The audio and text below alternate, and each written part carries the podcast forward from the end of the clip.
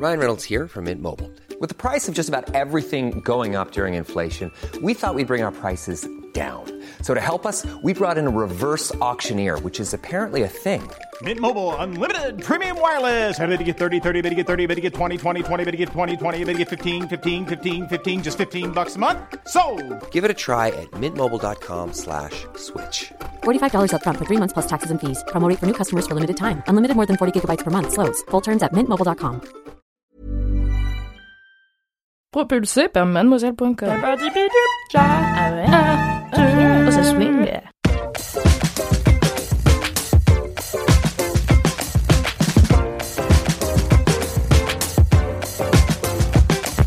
Allez, bonsoir tout le monde. Salut. Bonjour, bonsoir. Bonjour, bonsoir Oh là tout là. le monde.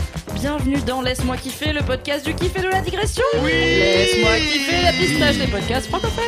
Eh oui. Très long, Fabrice. Nous sommes à l'épisode 61. Oh là là. C'est incroyable. Et je Bientôt, suis. l'épisode 69. Ah Oh, est-ce qu'on fait un Laisse-moi kiffer spécial cul pour le 69 Alix note. Ok. Vous l'aurez deviné, je ne suis pas Alix car je ne me parle pas à moi-même comme une personne ayant plusieurs personnalités. Personne folle. Je suis ni Alix ni Louise Petrouchka car elle ne travaille plus chez Mademoiselle, elle ne fait plus Laisse-moi Oh, kiffer. Il loulou. faut vous tenir à jour, je suis désolée. Ça me désole autant que vous, sauf que moi j'ai eu la chance de la voir tout à l'heure et pas vous. Elle vrai. était si belle et Elle si est venue, fraîche. elle est adorable. C'était la même belle danoise que vous connaissez. Oui. Anyway, je suis Mimi, seul membre honoraire de la Brigade du Kiff dans cet épisode, qui vrai. est un épisode mix and match avec des surprises dedans, puisque je représente personnellement la Brigade du Kiff. Pour la team sucré-salé, nous avons Fabrice. Il a dabé, je suis ravie qu'il n'y ait pas de vidéo. J'ai fait un demi-dab. En invité spécial que vous avez entendu dans la team sucré-salé à l'épisode précédent, il y a Lucie. Bonjour. She's back. Welcome back. Lucie qui est donc rédactrice beauté. Oui, chez Mademoiselle. savent Mademoiselle. car ils ont écouté l'épisode dernier, n'est-ce pas Pas Si vous forcément. n'avez pas fait, n'hésitez pas si, à y le aller. Ah oui, j'ai pas précisé, Fabrice c'est le fondateur de mademoiselle.com Oh et de oui. Rocky. Moi je suis Mimi, je suis rédactrice Ah bon en chef de mademoiselle.com. Si c'est ton premier, laisse-moi kiffer. Arrête d'écouter. Reviens à l'épisode 1. Il faut vraiment écouter depuis le début Ah oui. déjà parce que t'auras 60 épisodes pour rire et apprendre des trucs. Et aussi parce qu'il y a des running gags mon gars, donc il faut être à jour. Donc tu arrêtes, voilà, tu coupes, tu télécharges 60 épisodes, Oh. tu les écoutes tous, tu reviens dans deux mois si t'es un peu assidu et ce sera très bien. Et le quatrième invité de cette merveilleuse team, je suis ravie. Et en plus, j'avais trop le seum parce qu'il a déjà fait Laisse-moi kiffer il y a un moment et j'étais pas là, j'étais trop deg. C'est Oscar. Oui Yo Je me Bonjour. Oscar.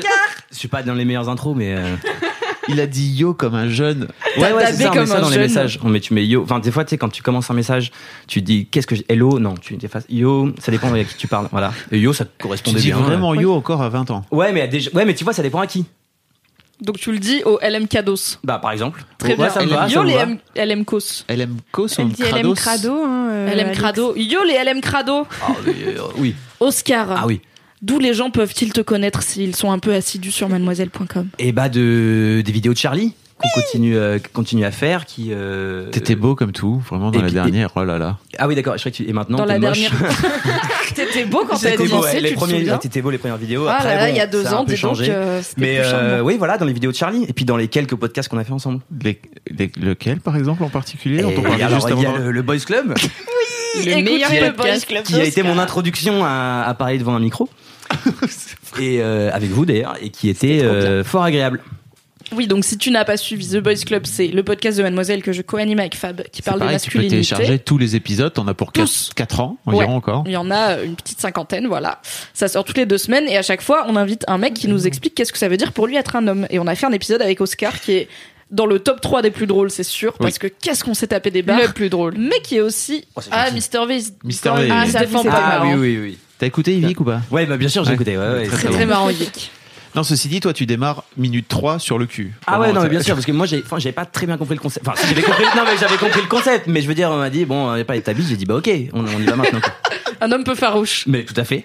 Et donc tu as aussi été déjà l'invité de Laisse-moi kiffer. Je suis ravie que tu reviennes car voilà, personne de la brigade du kiff n'était dispo ce soir et du coup il a fallu remplir les sièges vides et je suis ravie d'être en si belle compagnie. Ah là là. Bah, ça fait plaisir. Est-ce que t'as taffé sur. euh, Oui, alors mon gars, j'ai des vides bolos incroyables. Ah. Alors, Louise, je sais que tu écoutes ça. Pour la première fois de ma vie, j'ai fait les commentaires. J'espère que tu es fière de moi. Voilà. bravo. Alors, j'ai deux vides bolos et un commentaire chou.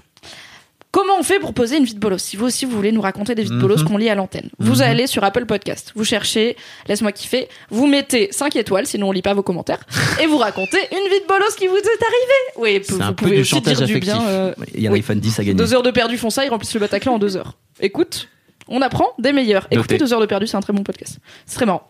Donc vous nous racontez une petite vie de bolos et comme ça on la raconte à l'antenne. La première vient de Eau de Coco qui nous raconte, ça s'appelle l'agonie du sif. Ma vie de bolos résumée en un tableau. Moi, intégralement nu, me tenant les fesses en pleurant, allongée de façon à ce que mon esthéticienne pratique la séance d'épilation définitive autour de mes parties intimes. Aïe. Elle veut dire l'anus. Défini- sif, c'est le- définitif.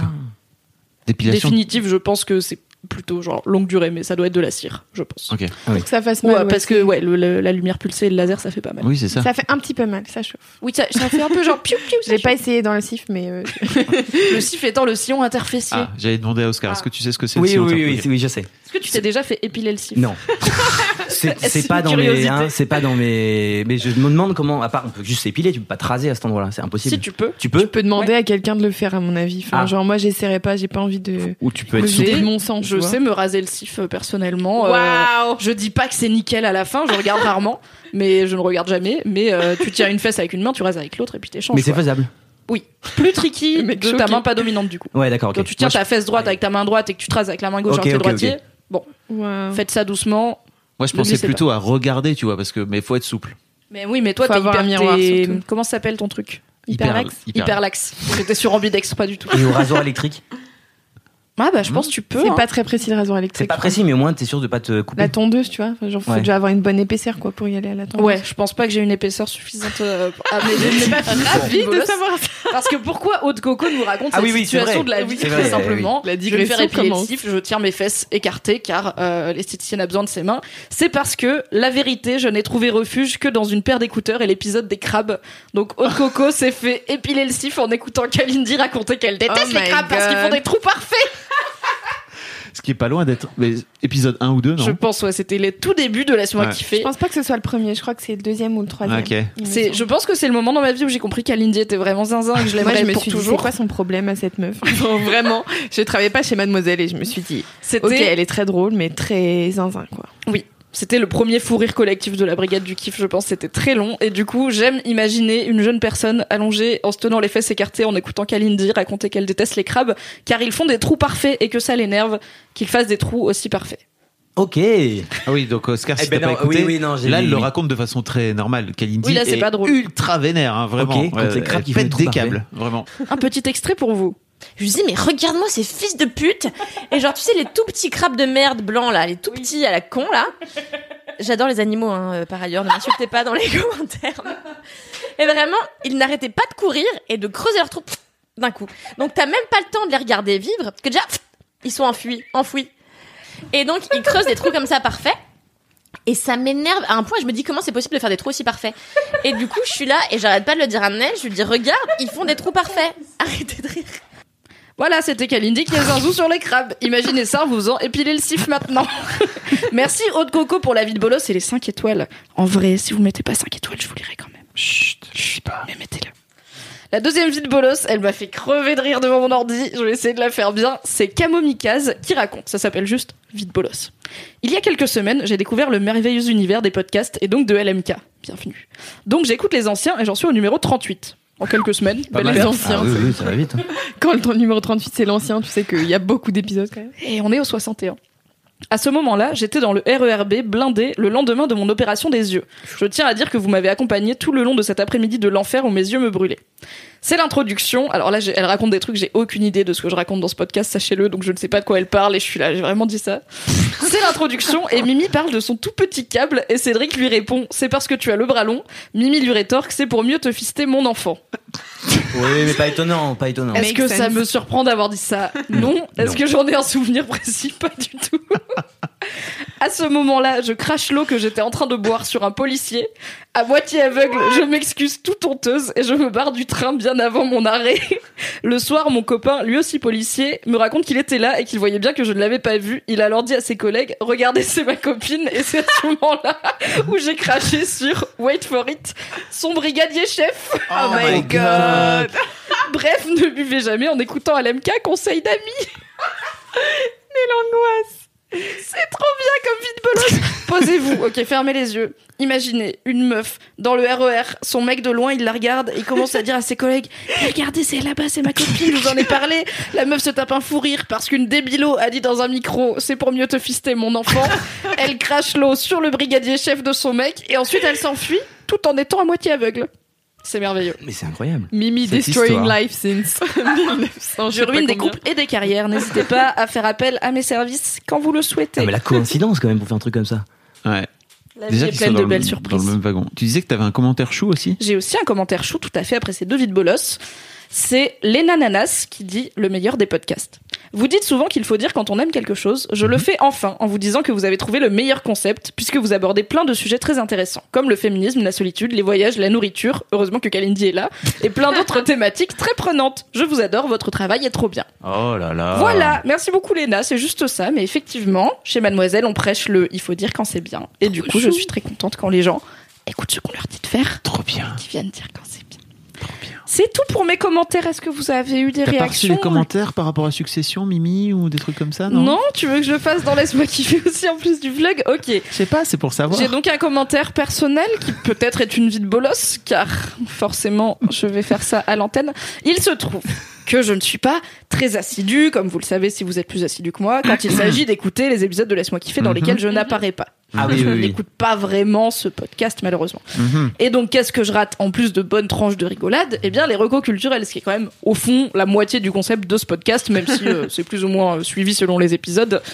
Et du coup, eh, je n'ai pas écouté Fabrice qui vantait les mérites d'une série HBO très très quali qui s'appelle Succession. Et du Mhm. coup, il m'en a parlé vite fait, il m'a dit Ah, je regarde ça, mais il m'en a parlé saison 1, hein, on en est à la fin de la saison 2. Mhm. Il dit Je regarde ça, c'est trop bien, ça te plaira. Fabrice me connaît depuis 7 ans, il connaît mes goûts. Je lui ai dit Oh, c'est quoi, des gosses de riches, ça m'intéresse pas. Je n'ai pas regardé.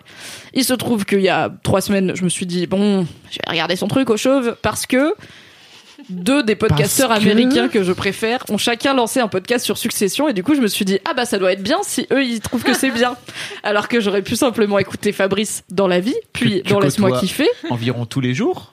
Voilà, Mhm. et dont je respecte l'opinion avec beaucoup de déférence. et du coup, alors, ce qui est pas plus mal, c'est que j'ai pu binger Succession Ah en oui. trois jours. Maintenant, je suis obligée d'attendre toutes les semaines comme un animal qu'un nouvel, qu'un nouvel épisode sorte. Mais ce qui se passe, c'est que du coup, le lundi midi, avec Fabrice, on regarde Succession ensemble au bureau. Et En c'est mangeant de la bien. bonne bouffe et ça sent toujours très Mmh, bon. en mangeant de la pizza à la truffe, là. Mmh, mmh.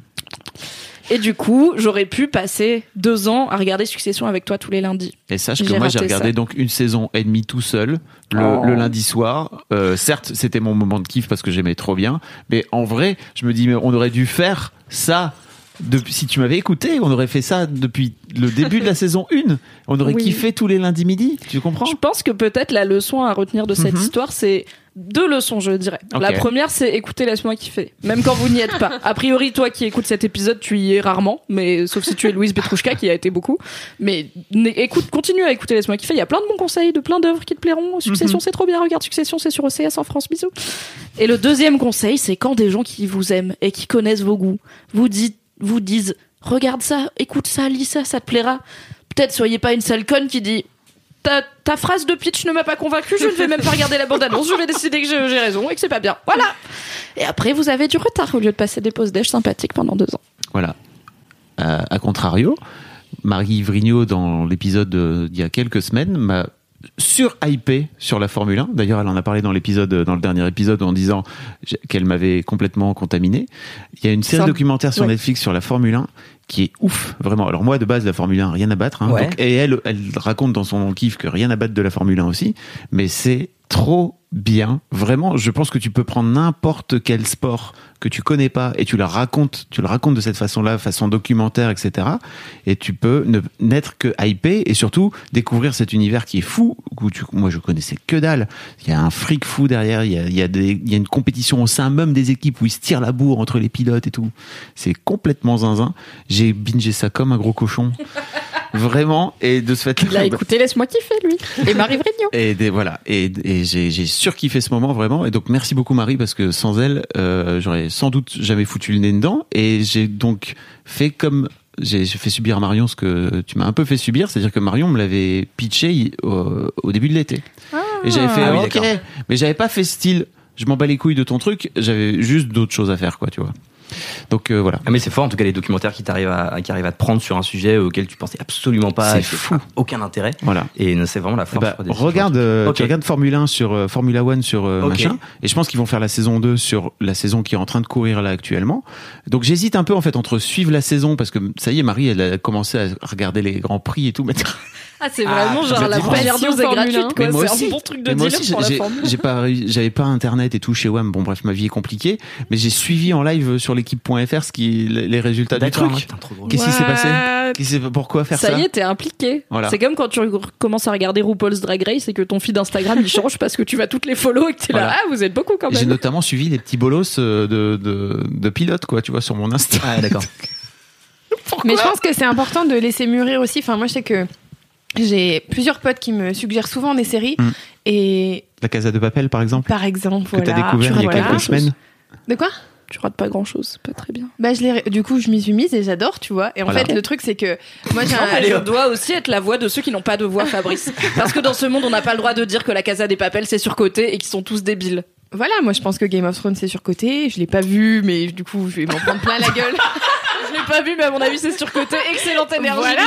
Non, mais je pense que c'est important de laisser mûrir aussi les gens dans leur tête. euh, Et en fait, c'est pas toujours le bon contexte pour regarder Oui. une série, tu vois. Genre, moi, des fois, j'ai des potes qui me disent Ah, mais faut trop que tu regardes ça, genre on The Handmaid's Tale. Je m'y suis pas mise tout de suite Mm. parce qu'on m'a dit euh, c'est ultra dark, Ah, machin. seum, hein. Et c'est sûr que si tu t'y mets un jour où t'es déjà pas bien, bah, tu vas être encore plus mal. Donc, je pense que c'est important, ouais, de, de réfléchir, de, de prendre le temps. Et le jour où ça vient, bah, ça vient. Je suis d'accord. Je suis en train de regarder Mindhunter, par exemple, que j'ai laissé complètement de Ah, côté pendant le la premier saison épisode, 1. je l'ai pas fini tellement ça m'a saoulé Voilà. parce que c'était long. Mais je vais m'y remettre un jour parce que je reste sais que c'est bien. On m'a surtout dit c'est le seum. Donc euh, j'ai fait, Ah ah, ouais. j'ai pas envie de seum en ce moment, j'ai envie d'autre chose, machin. J'ai regardé The Good Place à la place, c'était mieux. Ah, ça c'est Ah, mais c'est pas pareil. J'adore The Good Pareil.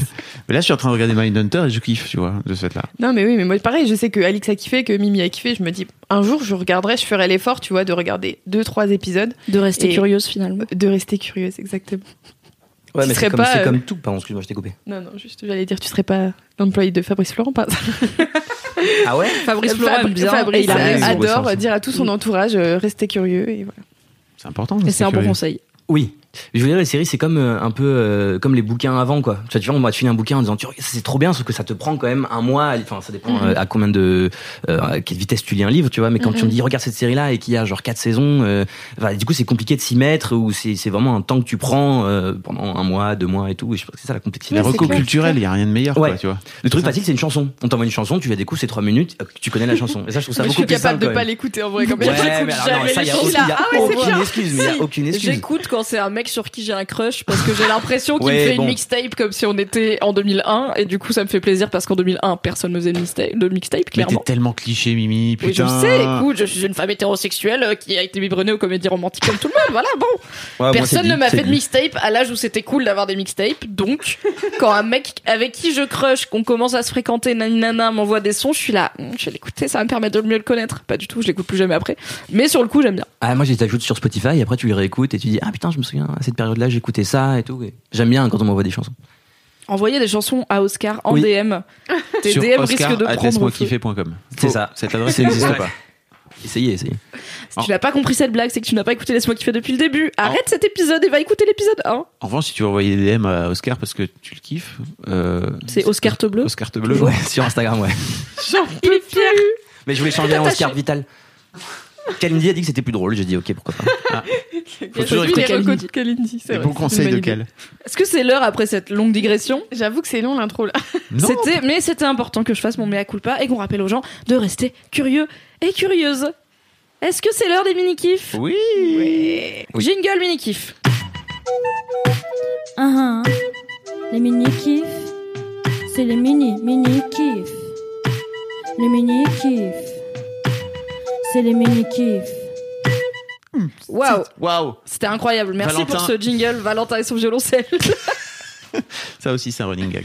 oui, c'est un Ah, running gag d'un mec qui s'appelle pas Valentin et qui a pas de violoncelle, mais qu'on a chaleureusement remercié dans de très nombreux épisodes. Du coup, plus c'est long, plus c'est bon. Donc Voilà. on va continuer à faire cette vanne. Ok.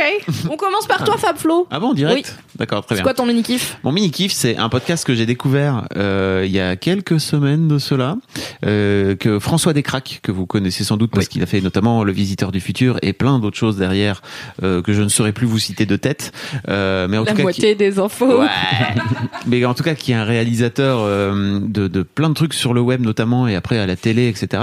Euh, François Descraques s'est lancé dans le podcast récemment. Ouais. Tu connais Ouais, j'ai entendu. Ouais, ouais, ouais. Euh, très bien. Et donc euh, il s'est lancé dans un podcast, mais un podcast un peu particulier qui est pas du tout euh, ce qu'on fait nous euh, comme ça. En fait, euh, c'est une fiction audio qui s'appelle Mystère à Saint-Jacques, euh, qui est alors c'est vraiment un format très très particulier qui n'existe pas, euh, en tout cas que j'ai- j'ai jamais entendu par ailleurs. Euh, donc les, les invités, donc il invite des potes à lui euh, qui vont jouer les personnages euh, et en gros la trame est quasiment euh, écrite, mais entre temps les dialogues etc sont complètement improvisés et surtout les invités ne savent pas ce qu'ils vont jouer. C'est-à-dire qu'ils découvrent leur personnage au tout début du, du podcast et ils savent pas ce qu'ils vont jouer dans le truc d'après, ils vont le découvrir en live. Euh, et donc euh, il a invité c'est une vraie, c'est une vraie fiction qui se suit épisode après épisode. Euh, Il y a des, il y a des personnages qui reviennent, euh, machin, et à chaque fois il y a des nouveaux invités qui euh, sont d'autres youtubeurs. Donc il a reçu notamment, euh, donc à la base il a sa bande de potes, Florent Dorin, de toute de French Nerd Production. Il y a Raphaël aussi, euh, son frangin qui joue dedans. Euh, et au fur et à mesure, il vient apporter d'autres personnages. Donc il y a Audrey Pirot qui joue euh, un, personnage de, jeune fille effarouchée qui est vraiment à crever de rire. Il y a David Mourier. Il y a Monsieur Poulpe aussi qui est venu faire un truc. Donc en gros, tu as toute cette vieille bande, quand je dis vieille, c'est vraiment sympathique et, affectueux, de YouTube et d'Internet, qui viennent jouer les personnages truc après truc. Mais c'est c'est vraiment extrêmement drôle. Et surtout en fait euh, François les interrompt quand il joue pas bien correctement. Et donc en fait il garde tous les moments off. Parce qu'il aurait très bien pu garder euh, le, le truc euh, comment dire qu'il fasse le truc là comme ça et après monter euh, au fur et à mesure. Mais non lui il s'arrête et puis il fait alors tu vois non à ce moment là il faudrait plutôt que tu joues comme ça. Donc c'est hyper intéressant parce que tu as aussi les réactions des, des acteurs et des actrices qui font ah ok d'accord je l'avais pas compris comme ça. Ou, ou alors euh, où ils jouent complètement à côté parce qu'en fait ils savaient pas trop ce qu'ils allaient jouer ou ils savaient pas ce qu'ils ou ils savent pas non plus ce qui va se passer après. Donc parfois ils font des trucs complètement idiots et à contre-courant. Euh, donc voilà je vous invite vraiment à découvrir C'est quoi ce l'histoire du podcast. coup Euh, On a le concept, mais Mystère à Saint-Just, c'est quoi C'est une À enquête Saint-Jacques. c'est- À Saint-Jacques, qui est un vrai bled Saint-Just. qui existe vraiment en Bretagne. Très bien. Et on embrasse les Saint... Saint-Jacques Quoi? Des gens de là-bas. Les Bretons, on les Ouais, les embrasse. Bretons, voilà. Euh, Ces Bretons-là, on les embrasse. c'est en breton ou c'est en Normandie Tu vas avoir des ouais problèmes. bah, c'est pour ça que je suis en train de me poser si c'est dis- en Bretagne, tu vas avoir des problèmes d'avoir posé la Parce que question. j'ai regardé- Et si c'est en Normandie, tu vas avoir des problèmes Dans de les dire cas, que c'est en. Mais de Bretagne. toute façon, t'as t'as déjà le fisc, non? Alors, c'est Saint-Jacques de la Mer, où il se trouve euh, très exactement. Et effectivement, c'est dans les Côtes d'Armor, donc c'est en Bretagne. Allez, c'est bon. T'as un Breton qui a validé, c'est bon. C'est bon. Euh, le- L'histoire, en gros, c'est qu'il y a. Alors, pour l'instant, j'ai pas encore tout écouté. J'ai écouté quatre épisodes pour l'instant, donc euh, il se passe plein de trucs. Et notamment, ils ont fait un épisode en live au Frames, euh, Frames le- Festival. au Frames Festival fin fin fin septembre. Euh, mais en gros, jusque là, c'est un peu une enquête policière en fait, où euh, t'as euh, un personnage qui est assassiné. Tu sais pas trop pourquoi, comment, machin, mais il y a, il y a une intrigue policière derrière et il y a des histoires de euh, de, de de courses de pédalo et de rivalité entre clubs de pédalo. Ouais, c'est débile, j'adore. Euh, Florent Dorin joue le fils euh, d'un d'un d'un sorte de de- d'un patron de casino euh, du casino de Saint-Jacques euh, De la mer. de la mer euh, et qui est une sorte de petit mafieux si tu veux et qui euh, qui passe son temps à, pa- à parler à partir du principe que en fait si tu t'embrouilles en fait il va te dessouder il va te il va te flinguer et tout. Enfin c'est vraiment c'est c'est une intrigue policière tout simplement que je vous invite à découvrir. Ça s'appelle Mystère à Saint-Jacques c'est par François Descraques et toute la bande Et c'est euh, drôle. Et c'est drôle. Donc c'est en podcast et c'est aussi en sur YouTube, euh, sur la sur la chaîne de François. On vous mettra les, les liens dans les notes du podcast. Voilà. Mais du coup, la storyline, elle dure sur tous les épisodes. C'est pas une nouvelle Oui. histoire à chaque. Ok. Au départ, je pensais qu'ils allaient faire à Mm. chaque fois euh, un épisode euh, distinct avec une, une histoire distincte. Mais non, en fait, en ça fait, se ouais. ça se tient. Et il y a notamment euh, Mimi, je le mentionne parce qu'il y a Yacine, il y a Yacine qui joue dedans, Yacine Bellous, on l'adore. Yacine Bellous, c'est un excellent humoriste. qui a vraiment le meilleur rôle de coach de Le coach de sport. coach De pédalo. oh my god. et Insupportable. qui est voilà, qui est marrant. Voilà. L'occasion de glisser que Yacine Bellous reprend son spectacle à Paris à partir du 4 octobre. Donc quand tu écouteras cet épisode, il sera déjà sur scène. C'est jusqu'au 14 décembre, c'est la nouvelle scène. C'est les vendredis et samedis. Et Voilà. c'est vachement bien. Il y aura un lien dans la description si tu veux aller prendre tes places. C'est probablement euh, l'un des humoristes les plus novateurs et intéressants et bienveillants que j'ai eu la chance de voir. Donc euh, va voir Yacine Bellous. Ça vrai. ressemblera pas à ce que tu as déjà vu sur scène a priori parce qu'il est. Alors j'ai dit dans mon article sur son spectacle qu'il est zinzou et je lui ai envoyé l'article et il m'a dit j'adore zinzou. Et j'étais là, mais c'est tellement toi, tu es zinzou. Donc voilà, Yacine Bellous, il est zinzou. J'en profite pour faire de l'autopromo aussi parce qu'en fait j'ai reçu Yes. Yacine dans mon nouveau podcast qui s'appelle Histoire de succès. On parle pendant une heure de plein de trucs, mais je sais même plus de quoi on parle. Mais c'est Yacine, tu sais jamais. On parle de quand il était gamin dans l'école, dans l'école et parce qu'en fait il était un peu nerd et il y avait des, des- un, une- un truc qui s'appelle les petits ponts massacreurs. Tu connais les petits ponts massacreurs tout. Voilà, apparemment en fait dès qu'il y a dans sa cour, en tout cas à l'époque, euh, dès qu'il y a un connard euh, qui vient te passer entre les jambes alors que toi t'es random et tout, t'es juste que ce soit une balle, euh, une canette euh, écrasée ou n'importe quoi, en fait tout le monde te saute dessus et vient te taper. La Oh, masculinité positive. Voilà. Et apparemment, c'est lui, il pensait juste que c'était la norme, que ça se faisait comme ça. quoi. Ah ouais, toi aussi, tu te faisais massacrer à l'école? Non. voilà. C'est, c'est- bah, il a grandi en. Oui, bah, il a grandi dans le 9-3, euh, Yacine, tu vois. Donc, euh, et apparemment, c'est, c'est, il y avait, il y avait ça dans d'autres collèges. Moi, j'étais, j'ai jamais eu ça, les petits ponts massacreurs. Ouais, mais voilà. non, mais il y a des choses comme ça, des, des traditions un peu à la con qui, qui sont dans différents euh, bahuts et que. C'est ouf, hein. Ouais, ouais, non, mais ouais, c'est ultra violent. J'essaie de me souvenir d'un truc qui se passe, Ah, mais je sens que t'as. Ouais, ouais, je- non, non, j'essaie de je me sens que t'as des souvenir, souvenirs euh, refoulés, là, Oscar, qui vont remonter. que tu Ouais, vas nous faire ouais. une petite digression, là.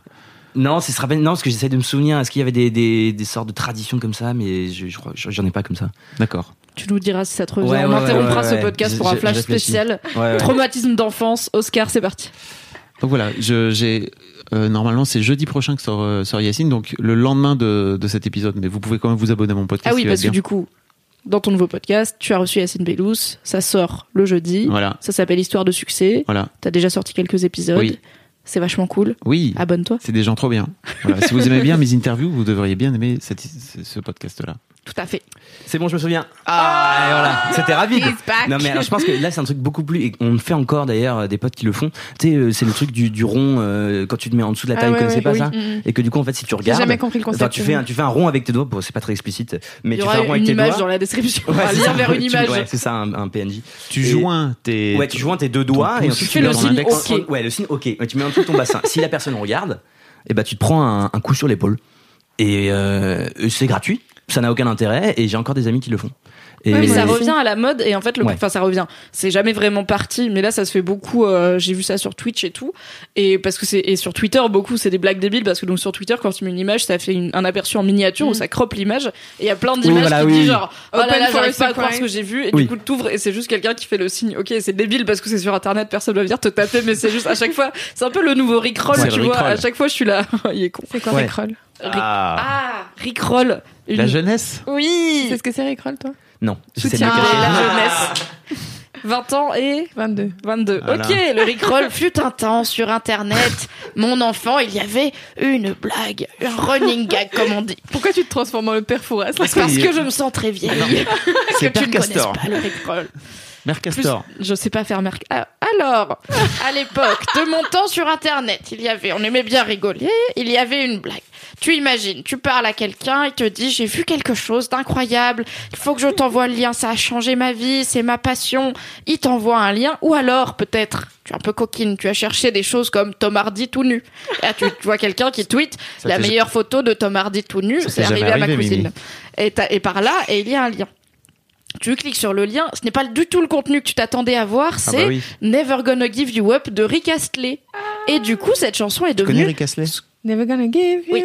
up. Voilà. Ok, Le clip, du coup, c'est lui, avec sa bonne tête de roue, là, comme ça, qui danse dans les années 80.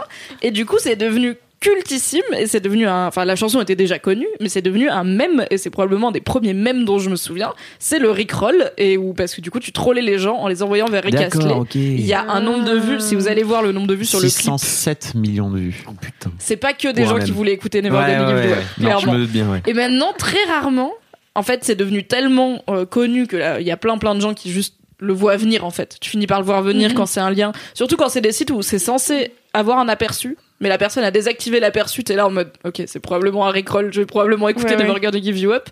Et du coup, quand ça m'arrive et que je m'y attendais vraiment pas, je suis là, wow. Et ça marche encore. Ça, met, ça remet un peu à zéro le compteur, genre nombre de jours depuis mon dernier vois. là, j'en suis à, je pense, 157. Et un de ces quatre, je vais me faire Rickroll et je le remettrai à zéro et je serai là, yes. Mais ça continue encore maintenant alors. Ouais. Putain, c'est fou. Voilà. Si vous voulez Rickroll Mimi, ça. n'hésitez pas. Enfin, là, tu viens de te tirer une balle. Alix, dans tu le couperas. non, ne pied. coupe pas.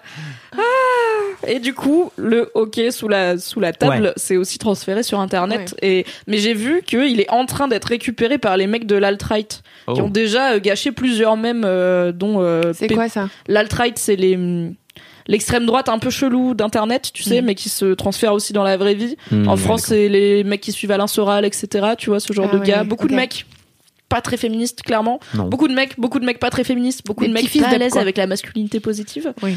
Et euh, Pas des gens qui lisent Mademoiselle, quoi. globalement néo-fascistes chelous. Je pense qu'ils lisent Mademoiselle que quand il y a une shitstorm ou qu'ils veulent aller Ok. insulter Mario Seclair. Ne faites pas ça chez vous. Écoutez, laisse-moi kiffer, c'est plus sympa. et, euh, et apparemment, ils sont en train de récupérer le signe du hockey. Ah et oui, du coup, j'ai vu des mecs tweeter genre non, mais ça va, ils nous ont déjà pris euh, tous les mèmes qu'on aimait bien euh, parce qu'il y a beaucoup de mèmes qui sont tellement récupérés par l'alt-right que tu peux plus vraiment les utiliser. Oui, Parce ça que devient c'est plus drôle en fait, quoi. ouais, c'est ça. Un peu comme, bah c'est con, mais la croix gammée ça existait avant Hitler, tu peux plus Mhm. l'utiliser sans que les gens pensent à Hitler. Ah Il a quand même fait un bon boulot de marketing là-dessus. Et du coup, euh, j'ai vu des gars saoulés en mode non, mais nous prenez pas le, le hockey là, vous avez déjà pris Pépé le frog et tout, donc euh, voilà. Euh, Ne, ne laissons pas l'alt-right gagner, continuons à utiliser ce même débile de cours de Oui, récré. mais arrêtons de taper les gens quand tu. Parce Oui, que... de manière générale. Faites-le sur internet. Voilà, sur internet, voilà. La personne va juste faire Oh, bien joué. Ouais. Ou c'est comme ce truc, enfin moi quand j'étais gamin, c'était il y en a un qui rotait à table et si euh, tout le monde mettait son pouce euh, sur son front en disant Roger, Ah oui, n'est-ce pas ça, oui, oui. Et celui qui le faisait pas se prenait une claque sur le front Ouais. ou dans la gueule, enfin de façon plus Ouais, ou oui, moins non, violente. des-. Et là, tu pas vois, je me dis que peut-être la différence de genre entre la moitié des participants à ce podcast vrai, et la hein. moitié des participantes fait que moi au collège les meufs se cognaient peu dessus Il y a un Ouais. truc. il y avait pas de jeu qui si, consistait à se cogner Bien sûr. dessus parfois ça se tapait mais c'était pour il fallait avoir une raison et je me prenais rarement des tartes pour rigoler à la maison quoi Après, je sais pas trop comment on était ado, enfin pré-ado ado. En fait, il y avait pas trop de meufs dans notre dans notre bande, quoi. Tu vois, donc ça se Et oui. passait plutôt comme ça, c'est-à-dire c'est bah, déjà pour roter à table il y a plein de Non, meufs qui table, ne peu rotent pas euh, oui, dans, dans la rue, tu vois. c'était pas à table le sujet c'est qu'il y a plein de meufs qui rotent pas parce qu'on leur a dit que c'était pas bien Ah oui. élevé c'est à table ou ailleurs en fait les meufs ne rotent pas dans la rue Fabrice C'est vrai. enfin plein de meufs non ne le font pas Mais tu sais que moi j'ai un pote euh, qui m'a raconté et j'étais ultra choquée que donc c'était un, un pote qui faisait de la natation. Pardon, je parle plus proche de mon micro.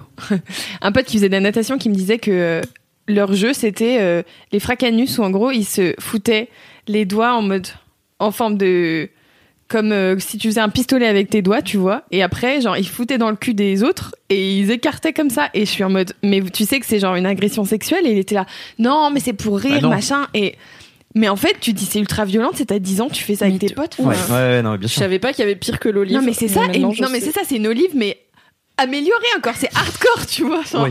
Et surtout, Et- c'est pas gay.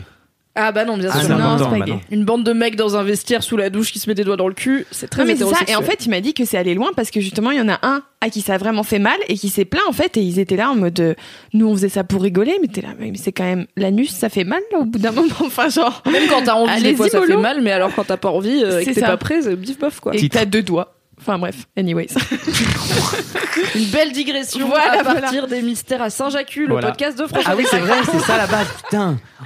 Merci Fab pour ce mini kiff, merci tout le monde pour ce bel échange sur les rituels d'amitié chelou du collège, c'est ma passion. chez les mecs précisons-le Lucie, c'est quoi ton mini kiff Mon mini kiff est un mini kiff euh, peu euh, nouveau, on va dire, parce que moderne. comme je vous l'ai dit, je pars du principe que c'est important de mûrir avant de se mettre à regarder quelque chose. Donc, euh, c'est un film que j'ai regardé vendredi dernier, euh, toute seule chez moi, en pleurant comme une merde parce que j'aime pleurer dans des comédies romantiques. Et il s'agit du film The Holiday.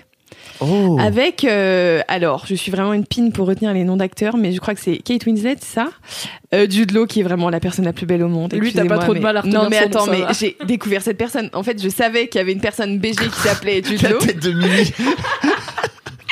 Non, mais je savais que il existait un Jude Law qui était BG. Pour moi, il était mort, pardon, mais je croyais que- Waouh.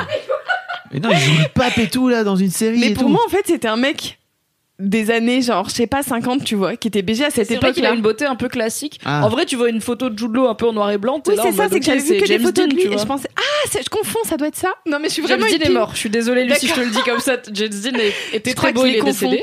Je les confonds les Jude deux. Law est toujours plutôt BG. Il n'est pas décédé. Ouais, ouais. On l'embrasse. Mais lui, il a du quel âge coup- genre il est, très très vieux? Maintenant, Non, non, il a il une cinquantaine d'années. euh, Cadra quinquin, Ouais. ouais. Ah, il est vieux Faut te faire foutre aussi, toi.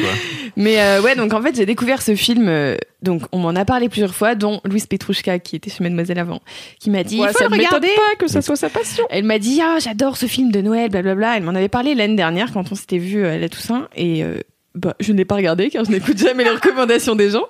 Alors que pourtant je sais que j'aime les comédies romantiques euh, de Noël euh, qui plus est. Et en fait c'est Anna qui est euh, à la régie commerciale de Mademoiselle euh, qui m'a dit vendredi puisque je voulais regarder Mamma Mia parce que je connais Mamma Mia par cœur et que j'adore regarder des films que je connais déjà par cœur parce que je sais quand je peux pleurer en fait c'est ça que j'aime bien. Pas prise par surprise, C'est ça. Et, euh, je me dis, au moins là, je sais que je vais bien chialer, c'est cool. Et elle m'a dit, non mais meuf, il faut trop que tu regardes The Holiday, c'est vraiment le film pour toi. J'ai dit, tu sais quoi, pour une fois, on va faire un effort, on va écouter les gens. Et j'ai regardé. Et j'ai pleuré pendant deux heures parce que c'est vraiment beau. Enfin bref, c'est une comédie romantique. En gros, c'est deux meufs, une qui vit en Angleterre et une qui vit aux États-Unis, qui ont des vies ultra différentes. Genre, il y en a une, elle est euh, journaliste, je crois, et l'autre, elle euh, travaille euh, dans le milieu du cinéma. En fait, les deux, elles, traversent une période ultra difficile, sentimentalement parlant, en fait. Et elles décident de tout plaquer chacune. Elles se disent euh, fuck la vie, euh, ça me casse les couilles. Et en fait, euh, celle qui habite aux États-Unis se rend sur un, un site d'échange de maisons en mode euh, euh, comment ça se dit? Swap house, euh, house swap, House swap, je pense. voilà. Et en gros, elle tombe sur la maison de la meuf qui habite en Angleterre, qui avait mis ça il y a fort longtemps. Elle lui dit Est-ce que je peux venir demain chez toi? Et l'autre, elle lui dit Ok, si je peux venir chez toi, du coup. Et euh, elles échangent leur maison pendant deux semaines.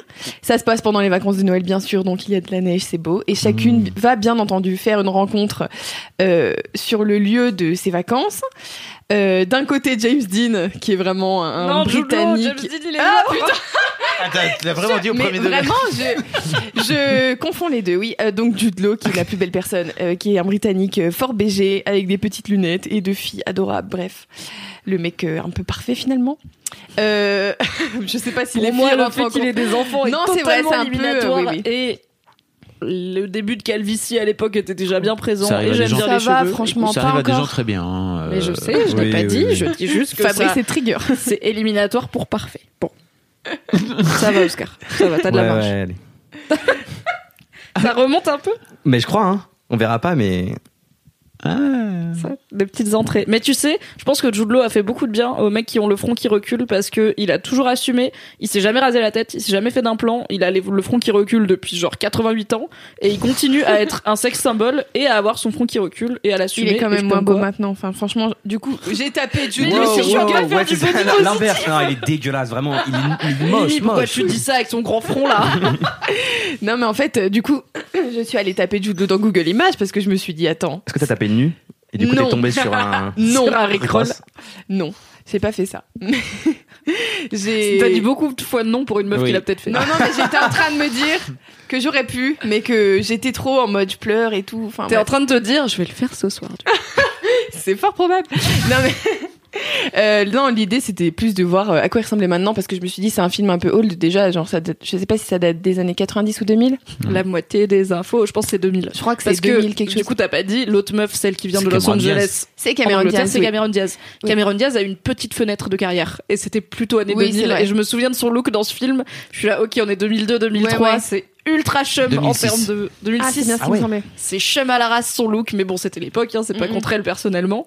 mais du coup, ouais, euh, Cameron Diaz et du coup, elle, il y a Jack, Jack Black, Black. de l'autre côté. Ouais, c'est ça. Cameron Diaz, Jack Black. Il y a une période où on les voyait plus au cinéma que actuellement, clairement. Mais Jack Black, moi, sa tête, elle me disait rien, c'est ouf. Enfin, c'est c'est trop Il a bizarre. fait plein de comédies pourtant. Ouais. Et il bah, a notamment joué dans le nouveau Jumanji par exemple. Ouais, mais si pour moi, le nouveau Jumanji, c'est pas un vrai Jumanji. Bref. Désolé. Ah, ça dénonce. Si jeune et déjà Podcast de la si vieux con. C'est un peu vrai, Lucie, c'est pas grave. Écoute, euh, voilà. Bon, alors, du coup, L'argumentaire, là. la meuf Cameron Diaz, elle va chez Kate Winslet en C'est Angleterre. ça. Et Et elle euh, rencontre Jude Law. Jude Law, qui est le frère de Kate, Kate, euh, Winslet, du coup, et donc ils sont amoureux, blablabla. Euh, Kate Winslet, de son côté, euh, vit la vie de palace euh, à Los Angeles. Elle rencontre un petit vieux qui est un ancien réalisateur ultra mims, euh, où il lui fait découvrir plein de films et tout. Elle est trop contente. Elle finit par rencontrer euh, Jack Black, qui est également très mimes, mais elle est encore un peu sous l'emprise de son ex. Enfin bref, c'est vraiment une comédie romantique euh, des familles que j'ai adorée. Euh, je, j'avoue que voilà, j'aurais dû la regarder plus tôt, donc je m'excuse publiquement envers Louise Petrouchka qui m'avait conseillé, que j'ai croisé tout à l'heure dans, dans les escaliers, et qui m'a dit mais comment c'est possible que t'aies jamais vu l'aider avant la semaine dernière? Je là, mais oui, c'est comme ça. Mais c'est bizarre que tu l'aies regardé maintenant, alors que pour moi, c'est plutôt un film que on aurait pu te conseiller plutôt vraiment à Noël. Non, mais tu sais, moi, y a pas de- dans Noël, Tu vois. Mettre dans C'est l'ambiance. 1er septembre, ça y est, c'est la période de Noël. Ah oui, Non mais les gens aussi, zinzin.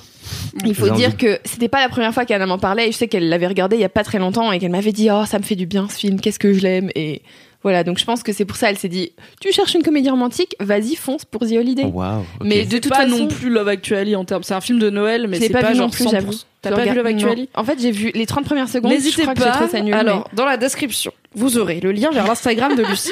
Ce que vous allez faire, c'est que chaque personne qui pense que Lucie, qui a adoré The Holiday et Mamma Mia, apprécierait probablement de regarder Love Actually, vous lui envoyez un DM pour lui dire regarde Love Actually. Et comme ça, t'auras mais tellement des gens- suggestions pour de vrai peut-être que je les écouterai pas peut-être que je les écouterai dans 6 ans et demi Non mais, mais le au moins Actually, c'est facile. non mais je sais C'est sûr. Je sais mais il faut que je le regarde mais tu sais j'ai une liste dans ma tête de films qu'il faut que je regarde euh, Il faut voilà. que tu prennes le temps avant de. Star Wars n'en fait pas partie Après, tu peux regarder aussi Good Morning England. Ça, je l'ai déjà vu par contre. Mais il y a Ah. longtemps, j'étais petite et je crois qu'en le regardant maintenant, ce serait plus Et adapté oui, on à mon âge. Fabrice. J'étais petite. Mais c'est vrai, mais je me rappelle qu'il y avait des, cinéma des de- trucs qui m'étaient mal à l'aise quand il parlait de cul et tout. J'étais là, ah, je crois que c'est des trucs d'adultes. Mais Oui. du Ah coup, oui. il faudrait que je le revoie parce que. voilà. Petite, euh, petite euh, prépubère, quoi. Ouais. Ouais, Ok. ouais.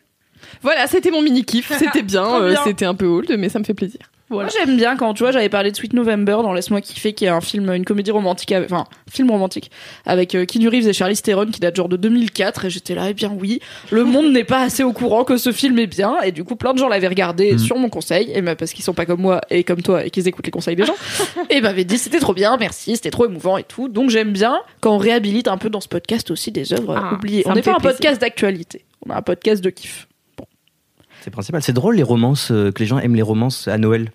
C'est, c'est- non mais c'est, je trouve ça. il y en Mais a c'est la magie, ça. c'est la neige, Cameron Oui, c'est ça, Diaz c'est la qui neige. court Mais du dans coup, tu mets la, un sur la de neige glace. et- euh. Ouais, ouais, c'est marrant. Tu mets un Bah, peu de neige. typiquement dans. The Holiday du coup t'as le personnage de Cameron Diaz qui est en Angleterre en plus de Kate Winslet elle a genre un petit cottage une petite maison trop mignonne trop mignonne à la Ouais. campagne avec du feu des briques rouges nani nana Une baignoire. euh, alors que le personnage de Kate Winslet il va à Los Angeles où du coup c'est pas du tout l'esprit de Noël tu vois c'est Ah la oui, c'est l'inverse. Californie Ok, c'est ça et moi pendant tout le film tout, je ouais. me dis comment j'aurais le seum d'être à Los Angeles à Noël alors que j'habite dans un cottage en Angleterre genre c'est le moment où il faut y rester Ah il ouais. neige Non, mais il pleut, t'as des gens qui vont au pub comme ça avec le col de leur manteau qui est relevé, moi. Trop.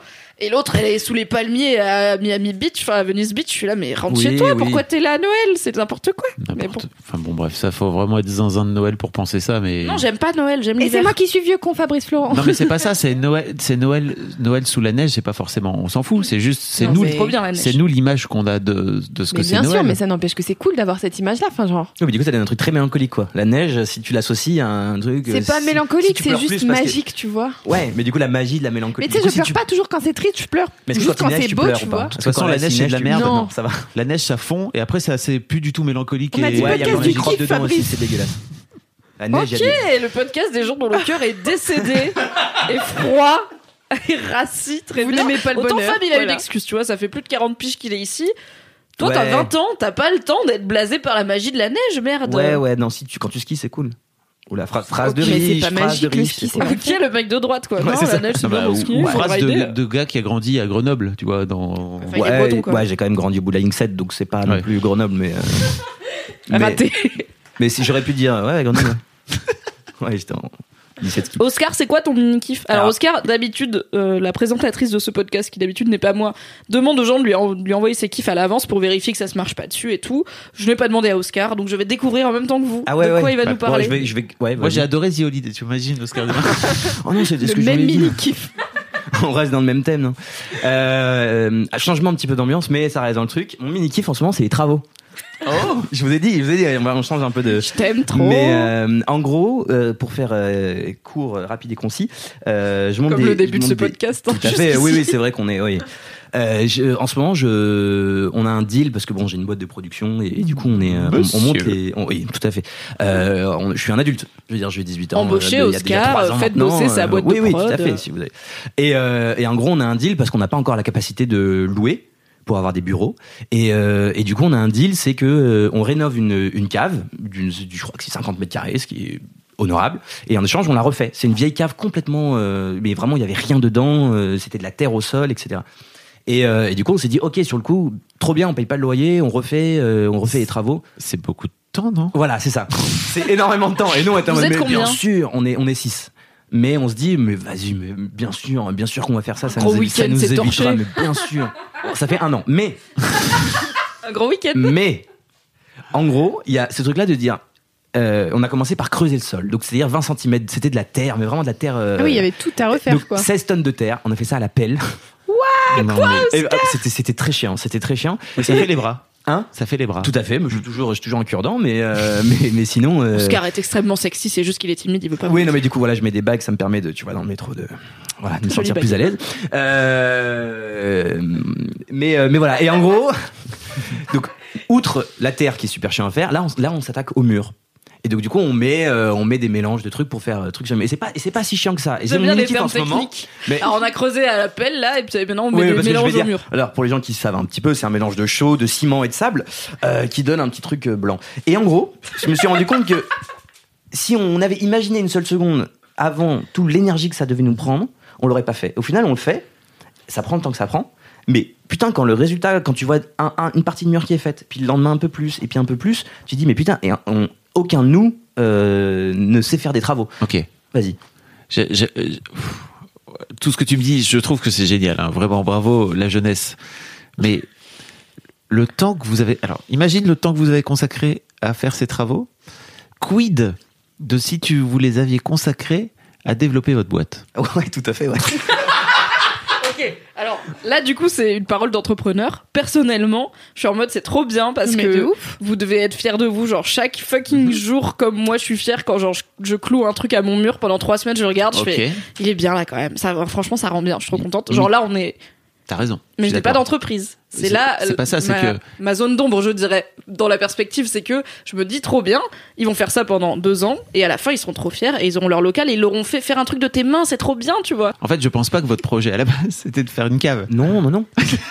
alors ça soude les équipes. Ça, Alors- alors, ça c'est ça c'est clair. C'est un long team building. Qu'est-ce Oui. qui soude aussi les équipes C'est les projets que votre entreprise peut créer. Ouais, ouais, ouais, Travailler ouais. pour le métier qu'ils ont Ouais. choisi de faire. Non, mais en même temps, ça leur permet de se développer personnellement aussi, tu vois, te dire, en fait, j'ai fait ça de mes mains. Mais, tu sais, mais bien je pense sûr. que tu peux lancer une boîte de développement personnel qui fait taffer des gens gratuitement pour rénover des caves.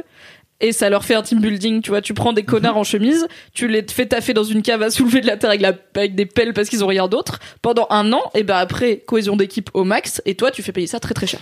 Ok. C'est l'endroit où on se En retrouve. fait, je me permets juste de te le dire parce que je trouve que c'est cool et il y a peut-être des, des lectrices et des auditrices de, ou des auditeurs de, de l'MK qui vont écouter. C'est que je pense que parfois on a la sensation quand on démarre sa boîte surtout et qu'on n'a pas beaucoup de sous, tu vois, de se dire c'est un bon deal parce qu'en fait c'est pas beaucoup d'argent et que en fait à la base t'as pas cet argent là, tu vois. Oui, on n'aurait pas pu se retrouver dans un endroit. Exactement.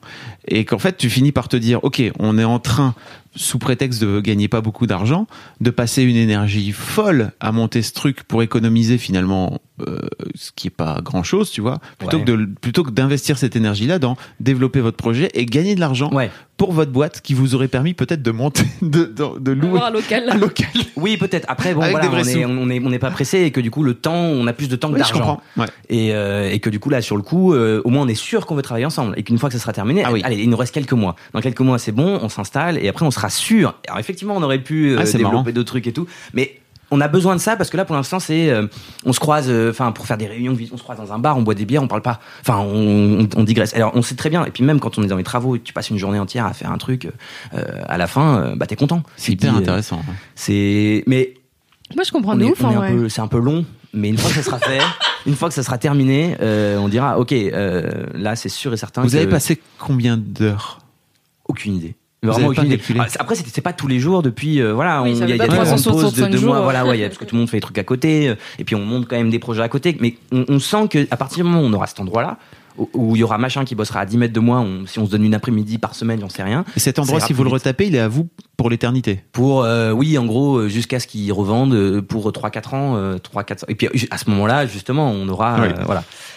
Mais Est-ce qu'on pourra faire une crémaillère on pourra tout à fait faire une crémaillère. Yes. Si allez, on fera une grande. Un On mettra des stories sur le compte de Laisse-moi Bah de la crémaillère de la cave à Oscar. Euh, je donne une date, c'est euh, Non, je donne pas de date. Toujours, je donne des dates. Tu veux après, pas ça, ça- t'engager sur Non, une mais deadline, jamais, euh, jamais, pour les surtout travaux, il vaut mieux pas. Mais, oui, Et tu vois, en plus, je dis ça, mais je pense que j'ai- je suis tombé dans ce même genre de panneau, tu vois, quand, j'ai- Ouais. quand je démarrais MAD. C'est-à-dire que tu cherches à te dire, OK, en fait, j'ai un bon deal euh, qui va pas me coûter euh, de l'argent parce qu'en fait, j'en ai pas. Et donc, j'ai du temps.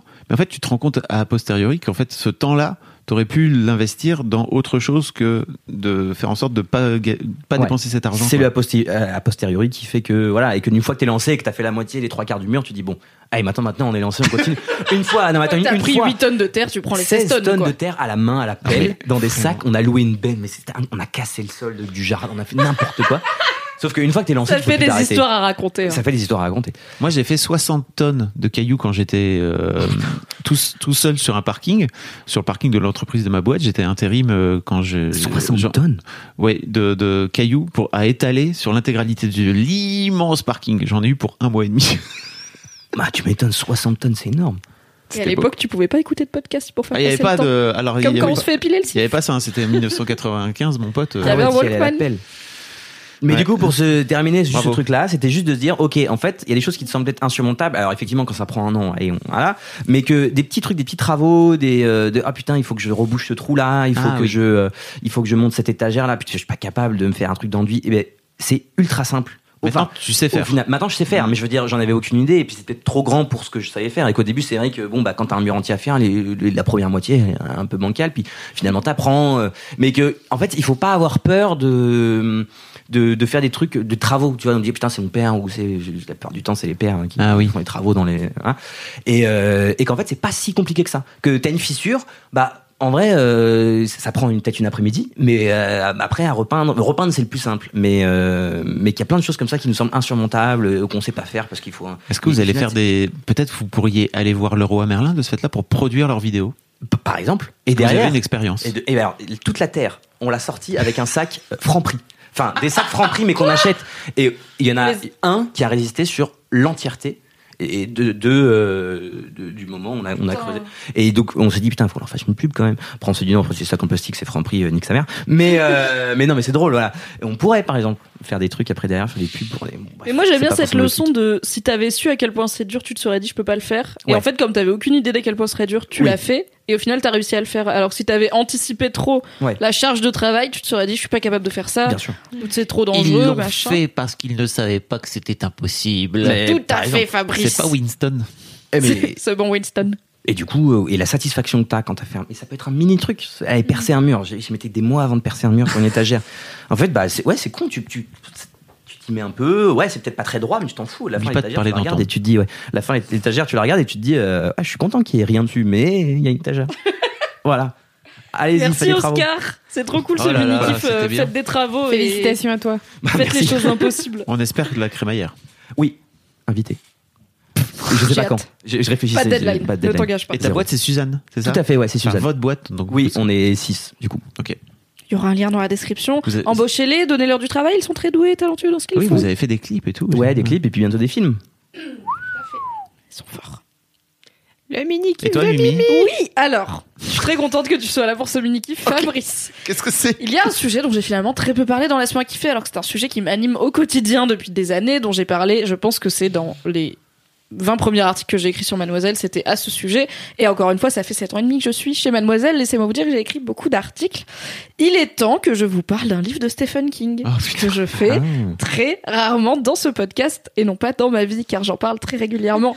J'ai reçu aujourd'hui un tote bag Stephen King grâce à Albin Michel, je suis ravie. Voilà. Alors j'aime beaucoup. Pourquoi tu dis Mais parce que je suis content. C'est comme si je parlais de Game of Thrones. Je t'ai tellement cassé les couilles avec Stephen Ah. King. Je me dis, pour une fois que j'en parle dans Laisse-moi kiffer, je suis contente que tu sois là pour cette tête, cette Il tête de, lassitude, clairement. C'est long. De mec où ça fait 7 ans et demi, encore une fois. La première vidéo que j'ai faite sur Mademoiselle, c'était sur Stephen King. C'est vrai. Parce que sinon, je voulais pas la faire. Alors, coup- un peu amadoué parce que je voulais qu'elle fasse des vidéos. J'avais fait tiens vas-y viens on fait Stephen King si tu veux. Tu vois j'avais lancé une petite carotte. ça a marché très vite. Ça a marché. Du coup, euh, Stephen King, euh, donc c'est un écrivain euh, principalement euh, connu pour euh, ses bouquins d'horreur et d'épouvante, mais qui a fait en soi, qui a une, alors il a une bibliographie débile parce qu'il publie environ un un roman par an depuis les années 70, donc ça commence à faire beaucoup, et plus des nouvelles, plus des collabs, plus machin, enfin il a une productivité débile, et il, est, il a fait des trucs qui font très peur, il a fait beaucoup d'autres choses assez tendres, assez jolies, il a fait de la fantasy, il a fait de la SF, il a fait un peu de tout, mais dans une telle bibliographie, tout n'est pas bien. Je le dis avec le recul que j'ai, je sais bien que tous les Stephen King ne sont pas bien, et je sais qu'il a souvent un problème qui est, je te vois me filmer Fabrice, qui est que souvent les livres sont bien, il y a une bonne idée, et il a pas de fin quand il commence à l'écrire. Et quand il arrive à la fin, il a toujours pas de fin. Et du C'est coup, comme il fait une Petit fin- Liars en fait. voilà. Et à la fin, t'es là en mode, c'était ça depuis le début, c'est nul comme fin. Du coup, t'as quand même passé 400 pages sympa. Et t'es là, bah, ça a un peu terni. C'est comme la dernière saison de Game of Thrones. Tu n'auras pas cette ref, mais ça a un peu terni ton souvenir de la série, quoi.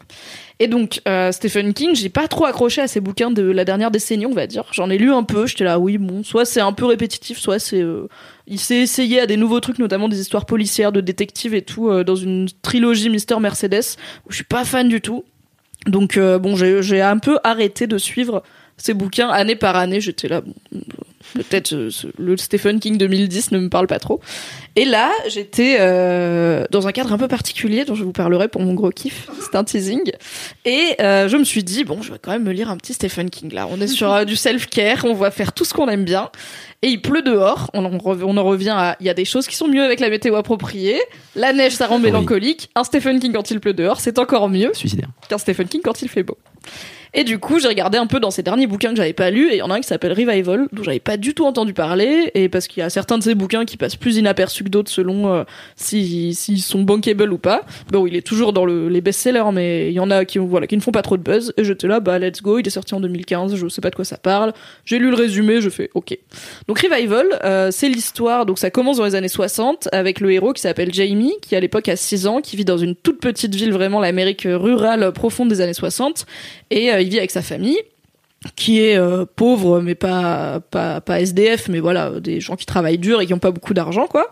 Et euh, il rencontre le nouveau pasteur de la ville parce que l'ancien pasteur est mort de vieillesse donc dans l'église méthodiste méthodiste oui et il rencontre le nouveau pasteur de sa toute petite ville qui est un trentenaire un jeune homme euh, qui s'appelle euh, je l'ai noté Charles Jacobs qui emménage avec sa femme et son fils et du coup t'as les vieux ruraux là euh, de, du fond de l'Amérique qui sont là il est un peu jeune quand même le petit pour le travail mais on va voir s'il le fait bien et il se trouve qu'il le fait bien et qu'il dynamise un peu. En plus, tous les gosses, ils aiment bien, du coup, aller euh, aux jeunesses, enfin, aux trucs de jeunes euh, religieux, là. Ah. Non, pas communistes, Pardon, les pardon. autres.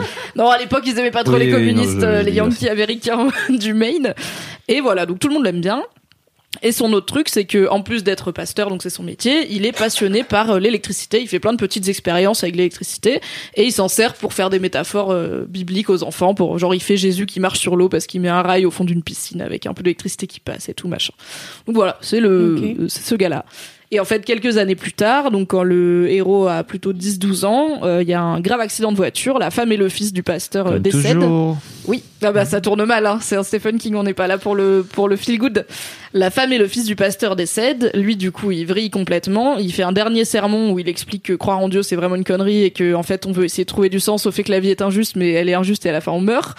Donc bon, Ah oui. il est gentiment Bah. reconduit aux portes de la ville et aux portes de l'église en général, hein, parce qu'on on le pardonne vu ce qu'il a vécu, mais quand même on peut pas avoir un pasteur qui dit Ça vous êtes des connards de croire en Dieu. excommunion. Et voilà. Bon, le héros grandit, il fait sa vie, il y a plein de choses qui se passent dans sa vie, dans sa famille. Il devient euh, guitariste pour des groupes de rock, donc guitariste itinérant qui va de groupe en groupe. Un petit peu héroïnomane aussi, pas mal héroïnomane au bout d'un moment. Et il finit par retomber. euh, et en fait, il y a plein de moments de sa vie où il va retomber sur ce mec qui n'est plus pasteur du coup, qui est plutôt dans ses bails. Donc au début, il le croise dans une fête foraine où il fait des spectacles à base d'électricité et de photographie, donc en mode magicien illusionniste. Est-ce que c'est toujours le pitch, ça? C'est le pitch. C'est le Oui. plus long pitch en fait, du monde. bah oui, bah désolé. C'est Stephen King. Si tu l'interromps, ça non, sera en encore plus, plus le bouquin est pas si long. Il doit faire. Enfin, je sais pas, il doit faire 400-500 pages, tu vois. Mais juste, j'aime bien raconter. euh, Oui, voilà. je, je comprends. Donc il recroise, mais j'ai presque fini. Il recroise le cet ancien pasteur à plusieurs reprises dans sa vie et euh, toujours à des moments assez charnières de son existence à lui, notamment bah, quand il est en grosse euh, descente d'héroïne ou des choses comme ça. L'ancien pasteur il l'aide, mais en fait tu, tu vois que le gars, donc l'ancien pasteur, il devient de plus en plus fou, principalement à cause du traumatisme d'avoir perdu sa femme et son fils, et qui commence à avoir l'air de faire des trucs dangereux et du coup le héros décide d'enquêter sur qu'est-ce qu'il fait de dangereux avec cette forme d'électricité qu'il a l'air de maîtriser un peu trop bien. Voilà. Et on s'arrête là, Wow. c'est le pitch. C'est vachement bien. Alors moi j'étais très contente parce que Parce Ce que, je c'est Stephen préfère, King parce déjà. que- oui, mais tu vois, j'ai dit tout à l'heure qu'il y en a que j'aime pas trop. Voilà. Mais celui-là, je l'aime bien parce que euh, ce que Stephen King fait de mieux, je trouve, c'est euh, déjà d'écrire des vies entières. Il est assez fort pour faire des bouquins qui se passent sur plusieurs euh, années, voire plusieurs générations. Et il fait très bien les personnages, en fait. Il fait très bien les gens. Il fait pas toujours très bien les fins et les intrigues, mais il fait toujours très bien les gens. Et ses personnages ont toujours l'air réalistes. Et il a ce truc de te décrire une forme d'Amérique. Qui est pas fantasmé parce que lui il l'a vécu en fait vu son âge. Il a vécu l'Amérique des années 60 euh, quand il était gamin et qu'il était dans une famille pauvre et tout. Il a vécu l'époque où la religion était beaucoup plus importante et qu'elle était indissociable de la vie euh, publique et de la vie en société. Il a vécu les changements il a vécu le rock'n'roll il a vécu l'héroïne beaucoup. Il a vécu beaucoup de choses et du coup euh, il retranscrit très bien en fait ce truc et j'étais très contente de moi je j'avais pas lu le pitch parce que j'étais là bon c'est Stephen King let's go et que j'aime pas après je me fais des idées de ce qui se passe et euh, j'avais même pas regardé la couverture parce que j'étais là, Hmm, elle m'intrigue, je vais pas la regarder parce que sinon ça va me spoiler. Je suis zinzin. Des spoilers. Donc j'avais pas lu le pitch et j'étais très contente quand il y a un, donc du coup t'as le gamin qui a 6 ans au début donc j'étais là ok peut-être c'est l'histoire d'un gamin et de ce pasteur là on verra et en fait quand ça jump et que d'un coup il a 30 ans j'ai fait oh ça veut dire qu'on va voir plein d'époques et plein de périodes de sa vie j'aime trop je suis contente. Et en fait il croise plein de gens et t'as ce rapport aussi à la folie et à cette forme de folie qui est créée par le deuil que King a pas mal euh, exploité notamment dans Cimetière qui est un de ses bouquins les plus les plus connus et les plus flippants je pense. Et en fait c'était ce que j'aime bien avec ce bouquin c'est qu'on dirait un Stephen King de il y a 20 ans. Il revient vraiment à ce qu'il sait faire, à ses premières amours, et, c'est, il rend hommage aussi à plein de grands noms de, de la littérature de genre et d'épouvante, mais je vais pas trop vous en dire plus parce que ça va vous donner trop d'indices. et voilà, j'étais très contente de, alors déjà de tomber semi par hasard, euh, c'est, un Stephen King, mais semi par hasard sur ce bouquin que j'avais pas spécialement prévu de lire, mais que j'ai vu dans ses derniers titres et j'étais là, je l'ai pas lu, allez, et euh, de me rendre compte que c'était euh, pile ce que j'aimais quoi. C'est comme si, je sais pas, c'est comme si tu vas au restaurant et tu prends une soupe, t'es là, bon, une soupe c'est cool, et qu'en fait elle a pile le goût de la soupe de ta mamie que t'arrives jamais à refaire pile pareil, et t'es là, ah mais c'est encore mieux du coup, c'est une soupe mais elle a le goût de la soupe de ma mamie. Oui, puis Voilà, si t'avais pas d'attente, c'est encore mieux quoi. Oui, coup, voilà. Tu t'attendais juste à une soupe idéalement sympa Ouais, et pas froide. Bon, et ben j'ai eu la soupe de ma mamie et c'était trop cool et je l'ai dévorée en deux jours, mais genre euh, posée. Je suis bien rentrée dans l'histoire et tout, c'était trop bien. Et en plus, je trouve que la fin n'est pas euh, ratée, elle est même très réussie, je trouve. Donc si vous aimez bien les Stephen King de type euh, Cimetière, euh, Salem, etc., donc des, des gros best-sellers qu'il a sortis plutôt au début de sa carrière, lisez Revival, il est vachement cool. Et apparemment, il bosse peut-être sur une adaptation avec Russell Crowe. Je suis là. Pour le coup, j'aurais pas pris Russell Crowe, mais ok. Je sais Donc pas voilà. qui c'est. C'est le mec qui joue dans Gladiator. Ah, je vois qui c'est. Mais du coup, il a, il a pris de l'âge Là, de il a pris. hein. Ouais, Il- Ouais, ouais, j'imagine. il a, il a pris cher. Et il joue le vieux pasteur du coup, euh, Zinzin? Euh, je sais. Non, je pense qu'il jouerait le héros. Voilà. Ok. C'est vrai. Intrigant. C'est drôle, ça me fait penser, c'est 20, 30 secondes, ça me fait penser à, à- en fait, mon père, jusqu'à ses 16, 17 ans, il voulait faire, euh, il voulait faire curé. Il avait envie de faire ça. Et puis, en fait, il a découvert le, le rock. Et puis, j'ai, par Deux salles de Et maintenant, Oscar. Et puis voilà, non, et puis après génération sida. Et du coup par toutes les morts qu'il y a eu, de dire mais en fait ça n'existe pas. Je ça fait penser un peu à du coup à ce personnage-là où t'es confronté à la mort euh, du coup assez tôt et c'est ça qui te fait un peu vriller en disant mais en fait enfin, Dieu ça- Dieu n'existe pas. Je veux dire s'il y a- il y a- c'est pas possible toutes les inégalités, c'est l'injustice en fait qu'il y a. Et, et du coup ça me fait penser à ça parce que du coup ça l'a fait un, ça l'a fait un peu vriller et puis euh, avec le rock et puis euh, Ton père est un petit clérical maintenant? Ouais, complètement. Ouais. Ouais, ouais. Et c'est ce qui, et voilà, il y a- c'est ça. Je crois que c'est ce truc d'injustice de, de, de voir la mort en face de toi et de dire, mais, mais impossible. Je veux dire, s'il y avait vraiment quelqu'un qui voulait le bien sur cette planète, euh, on va pas ça un débat. Mais euh, voilà. Et du coup, Un euh, jour, on Ça fera le podcast de la foi et de l'antifoie. Voilà. Qu'est-ce qui. euh, Non, mais c'est- je pense C'est marrant que- parce que de ce fait-là, t'existes. oui, oui. Du coup, derrière, oui, oui. Et tu es, et tu es toi. oui, tout à Non fait. seulement tu existes parce que bon, les curés qui ont des aventures, il y en a eu un ou deux, je Mais pense, dans jamais l'histoire. Jamais. Oui, c'est un peu. Mais en le- plus, tu es cet Oscar euh, extrêmement derrière. peu fils de quoi, curé. Comme quoi. Ou bâtard de curé. avec ses Ou- potes. Petit teasing, si Oui, vous n'avez oui, pas oui. écouté le Boys Club d'Oscar, téléchargez-le immédiatement. Il y en a beaucoup plus dans l'épisode. Tu pourrais rebrander ton, ton Comment podcast en disant euh, Oscar, euh, fils de presque curé. Ah oui, ça, ça Oscar, presque bâtard de curé. Non, mais j'en ai. Mon père a écouté le. C'est vrai qu'on n'a pas parlé de Boys ça Club. dans le Boss Club, par exemple, tu vois, ça, ça aurait Ouais. pu être un truc dont on. Le- mon, père a écouté le Boys Club et du coup ils ont enfin mes deux parents ont écouté le, le Boys Club Bah, et, et du coup bah ils ont parlé et du coup mon père est est en mode bah ouais mais moi aussi j'ai fait ça quand j'étais jeune Ah. Ouais, bah Tu ouais, veux pas inviter le père d'Oscar dans l'histoire de Daron Ou un boys club en duo, tu vois, Oscar et son père. When it comes to your finances, you think you've done it all. You've saved, you've researched, and you've invested all that you can. Now it's time to take those investments to the next level by using the brand behind every great investor, Yahoo Finance. As America's number one finance destination, Yahoo Finance has everything you need, whether you're a seasoned trader or just dipping your toes into the market. Join the millions of investors who trust Yahoo Finance to guide them on their financial journey. For comprehensive financial news and analysis, visit yahoofinance.com, the number one financial destination, yahoofinance.com. J'ai envie qu'on fasse les deux. Écoute, Oscar, bloque ton Oui, mois oui, de bon. octobre. Ok, on va bosser. T'appelles ton daron, tu des dis, travaux. viens. Eh, mon père m'aide beaucoup, du coup. Tu mets Voilà. l'enduit, ça va sécher pendant que ça sèche. Tu viens avec ton daron, ok Si tu si, si t'arrives à convaincre ton daron de venir parler dans l'histoire de daron, direct. C'est vrai? Ouais. Ok. Bah écoute, Tu vois ce que c'est Ouais, bien sûr. Ouais. Bah ouais, j'écoute moi. Ah grave, ça, j'adorerais. Carrément. Bah, Mm. je lui propose. Oh là là, cette, voilà, cette, cette rencontre Oui. qui se fait en direct là. Comment, comment ça se passe quand par exemple Lucie est juste à côté de toi et te dit Ah, il se branlait avec ses potes, comme ça, de façon très normale On n'est pas dans The Boys Club par contre. Non, mais peu importe. Je, Euh, je me demandais. Non, bah, c'est un truc qui, qui est vraiment euh, absolument pas, justement tabou. Et que je Ah, pense que c'est pour ça que j'ai eu cette facilité à le dire. C'est que vraiment, on- je pense que je pourrais en parler avec, avec n'importe qui. Et, euh, et La que je- et- et- boulangère. et- mais par exemple, et que, et que si tout le monde se branlait entre potes, bah, je pense qu'il y aurait plein de choses dans le monde qui seraient. Écoute, moins glauques. statistiquement, plus de monde que ce qu'on ne croit. Oui. En tout cas, plus de monde que ceux Plus qui en parlent que de euh, garçons. de garçons. Mais il commence à y avoir deux, trois filles. Mais c'est en, en disant ça, en disant, Eh, les filles, mais venez, on...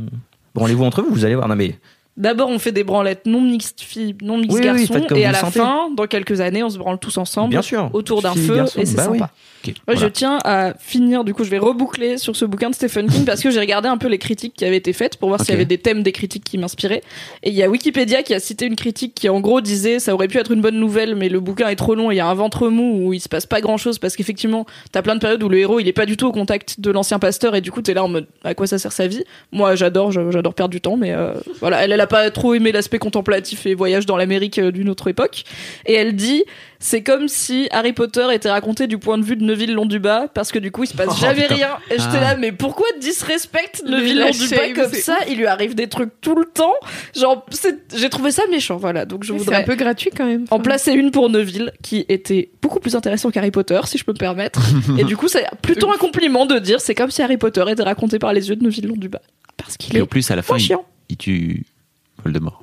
bah non c'est Harry. C'est pas lui? J'aurais bien aimé. Ça aurait été ouf parce qu'en plus il y Ah, avait un bail où peut-être Neville et Harry c'était la prophétie. Non, il l'aide. euh, Non, il, meurt. C'est pas lui qui sort l'épée, mais je sais plus quoi là. Il sort l'épée mais il tue pas, il tue Ah, pas ok, Voldemort avec l'épée. Tu as le film dans la tête en plus. Oui, c'est ça. Oui, mais tue pas. C'est Harry qui tue Voldemort parce qu'ils font, Mm. ils refont le truc du. Bref, c'est long. Logique, les Américains. Googlez les comment Anglais. Voldemort Je me meurt, spoiler Voldemort de- meurt. Comment Voldemort meurt et vous verrez que c'est Harry Potter qui le tue. voilà. Je pense qu'il est temps de passer au gros kiff. Et Je n'ose pas regarder depuis combien de temps ce Il podcast Une dure. heure, une heure huit. présentant. 1h08, trop bien, c'est donc l'heure des gros kiffs. Jingle gros kiff. C'est les gros kiffs. Les gros kiffs de laisse-moi kiffer. C'est les gros kiffs. Les gros kiffs. Waouh Incroyable, merci, merci Nekfeu d'être venu faire un nouvel nickel. album entier Ouais. juste pour un jingle de ouais, ouais, il c'est y a l'Olympia bientôt là. sympa. hein. Ouais. Mm. Demain, après, Ouais, ouais, ouais. demain soir. Cool, cool. Let's go, Fabrice Florent, quel est ton gros kiff Oui, je voudrais vous parler d'un, je voudrais vous parler d'un film euh, qui s'appelle Demain est à nous, qui est un documentaire qui est en ce moment en salle, euh, qui est sorti il y a quelques semaines euh, et qui est qui met en scène en fait des, des jeunes enfants. Euh, une dizaine de gamins euh, qui viennent d'un peu partout dans le monde et qui font des trucs en fait Euh, mais vraiment qui font des trucs c'est à dire que tu as un gamin qui est euh, péruvien si je me trompe pas qui a monté une banque euh, pour les enfants avec à, à base de microcrédit. En gros, les gamins ils ramènent euh, du papier à recycler et le môme qu'est-ce qu'il va faire? Il va amener le papier à recycler dans une usine de recyclage et il gagne des sous avec. Et en fait, il propose aux gamins de, de leur refiler une partie de cet argent-là, quoi. Il a il a 3000 mômes. euh, vous vous, vous l'avez pas vu l'affiche C'est des enfants. euh, c'est Si, c'est si, des j'ai mains avec- d'enfants les unes sur les autres, etc., etc. Du coup, ça m'a pas donné envie. Oui, je, je peux comprendre. Mais ceci dit, euh, je, il y a un truc qui est important, je pense, c'est que même en tant qu'adulte, enfin moi vraiment ça m'a ça m'a bougé. En fait, je suis allé le voir avec mes filles parce qu'en fait je me suis dit ok ça pourrait être cool de le montrer à mes enfants. Et en fait c'est vraiment si vous avez aimé demain, euh, parce que je pense que c'est un peu dans cette Donc le film de Mélanie Laurent et Cyril Dion sur plein de gens qui font des trucs pour l'écologie à travers le monde. voilà pour montrer un petit peu Jean-Michel fait, Contexte. on n'est pas que dans on- bah, j'allais le faire mais très bien euh, C'est jamais des fois tu le fais, des fois tu le fais pas. merci, d'a- merci d'avoir fait cette petite euh, cette petite aparté. Mais en fait, si vous avez aimé Demain et effectivement ce film qui est très positif en fait par rapport à, à l'avenir et parce que en gros la planète elle est vraiment dans un état compliqué, euh, vous allez sans doute aimer ça. Et pour moi, c'est même limite encore mieux que Demain parce que ça prouve qu'en fait les mômes des ils ont tous entre 11 et 10 et, et 13 14 ans quoi. Donc ils sont vraiment très très jeunes euh, et ils, ils ont décidé de se sortir les doigts et de faire des trucs. Donc il y a ce fameux gamin là qui a monté une banque de microcrédit. Il y a 3000 gamins à l'époque où il le filme qui ont qui se sont abonnés à ce truc, euh, à sa à sa banque. Euh, Il y a un autre môme qui s'appelle Arthur qui est, qui est dans le nord de la France et qui est complètement euh, à fond pour filer des coups de main au SDF de sa ville. Il vit à Cambrai pour filer des coups de main au SDF de sa ville. Et ce, ce il, a la, naïveté d'un enfant, quoi. C'est-à-dire tout simplement, euh, ok, en fait, euh, vous avez faim, je vais vous chercher à manger. Il oblige son, il son père à aller acheter un panini, tout c'est quatre balles. Et en fait, ce qui est génial, c'est qu'il fait des peintures. Bon, alors, les peintures, entendons-nous, hein, c'est pas non plus le mec, c'est pas De Vinci, quoi. Mais en fait, on s'en fout. Il fait juste des peintures euh, qui et il monte des expos après pour les vendre. Et en fait, avec cet argent-là, il va acheter des couvertures. Ah mais j'avais Euh, vu un article sur lui, comme il est français, j'avais vu des articles Voilà. de la presse locale sur euh, le gamin qui vend, enfin vendre les peintures de- du gamin pour aider Ouais. les SDF et tout. Et j'étais là. waouh. Bah voilà. Donc ce gamin Moi est je dedans. collectionnais les Pokémon à l'époque, j'avais beaucoup peu de sens civique. Euh, T'as une autre môme qui vit euh, sur Venice Beach, justement, on en parlait tout à l'heure, euh, qui fait un peu pareil, qui trouve des produits de première nécessité et qui organise, tout ça pour pour les SDF parce qu'il y en a vraiment énormément sur Venice Beach. En fait, c'est vraiment les trois plus marquants. Y a pas un bail sur l'écologie, y a pas des gamins qui font des trucs. euh, Bon parce que du coup le petit avec sa banque il recycle du papier, Ouais. mais ça permet aussi de donner Ah. un peu d'argent à des enfants qui en ont pas trop, j'imagine. complètement mademoiselle, c'est que une t'as une môme qui vit en Guinée et qui euh, se bat et qui informe les enfants contre les mariages euh, forcés à l'âge de 11-12 ans. La, la môme elle a 12 ans quoi. Euh, et en fait elle va sur les marchés, elle, elle va sur les marchés avec une sono et tout. Elle fait c'est dégueulasse, vous pouvez pas faire ça et tout. Donc t'as les adultes qui se pointent qui font ok qu'est-ce qui se passe? Elle va faire annuler des mariages euh, forcés avec une môme de 14 ans, avec l'aide de la police, etc. Enfin, tu vois, vraiment, ils vont euh, arrêter le cortège euh, avec les mariés et tout. Ils vont sortir la môme Courage. pour l'amener après euh, à la police. Donc, elle est, elle fait partie d'un collectif en fait, tu vois, mais elle est un peu la Je porte-parole. est pas toute seule, toute seule. Elle fait partie de, elle est, elle, elle est la porte-parole, la porte-parole de ce truc à l'âge de 12 ans. Et en fait, c'est vrai que tu as toujours cette idée, euh, en tant qu'adulte, euh, un peu de vieux con, de venir dire, euh, ces enfants-là, ils sont, euh, comment dire, téléguidés ou télécommandés par les adultes et tout. Mais en fait, c'est complètement faux, là. Vraiment, tu les regardes, tu les laisses parler. C'est pas un adulte qui est en train de lui chuchoter dans l'oreille ce qu'il faut dire, quoi. Ils sont vraiment. Bah, ça se voit en fait quand c'est une- un vrai truc qui vient. Après, ils peuvent être, oui, guidés et aidés parce qu'ils ont pas toutes les clés de comment marche le monde, tu vois. Mais enfin, c'est comme Greta Thunberg en fait, quand tu l'entends parler, la go c'est pas un haut-parleur quoi. Vraiment, elle, tu peux pas avoir. euh, ou alors c'est une très très bonne actrice et il y a peu de gens qui sont aussi bonnes actrices à son âge parce que tu peux pas avoir euh, une telle ferveur si t'y crois pas un minimum. Et en même temps, c'est tellement logique ce qu'elle dit de, en fait, salut, j'ai 16 ans, mon futur il est niqué et c'est de votre faute. Je veux dire, c'est vrai quoi. Elle est pas en train d'inventer des trucs donc c'est plutôt légitime. En fait, il y a des gens qui sont tellement plus prêts à accepter que c'est un produit d'une manipulation par des adultes qui auraient quelque chose à gagner, à faire croire que la Terre est en danger, Tellement plus que de croire que juste, en fait, c'est une gamine qui est vénère parce que son futur il va être nul à chier parce qu'on a merdé, tu vois. C'est arrêtez Oui, de parce que c'est dur de, hein. de voir en face que des gosses sont capables de faire des trucs que toi t'es pas capable de le faire alors que t'es adulte majeur euh, de vacciné et tout et Oui, c'est pas dans la logique des choses, quoi. ouais. Et t'as des t'as des mômes qui se qui s'occupent de syndiquer aussi parce que ils sont en Colombie et ils ont et en fait ils travaillent euh, souvent gratuitement euh, dans les dans les mines là-bas. Et donc euh, c'est pareil, c'est je je- enfin je, comprends pas. J'espère que en fait ce film va va être euh, montré dans toutes les écoles et en France aussi parce que t'as t'as je- suis très heureux parce que mes filles sont sorties de là, elles m'ont fait OK en fait ça remet en perspective le truc. J'ai juste bien vérifié avant qu'elles étaient pas du tout en mode culpabilité euh, et, et, et à se Ouais.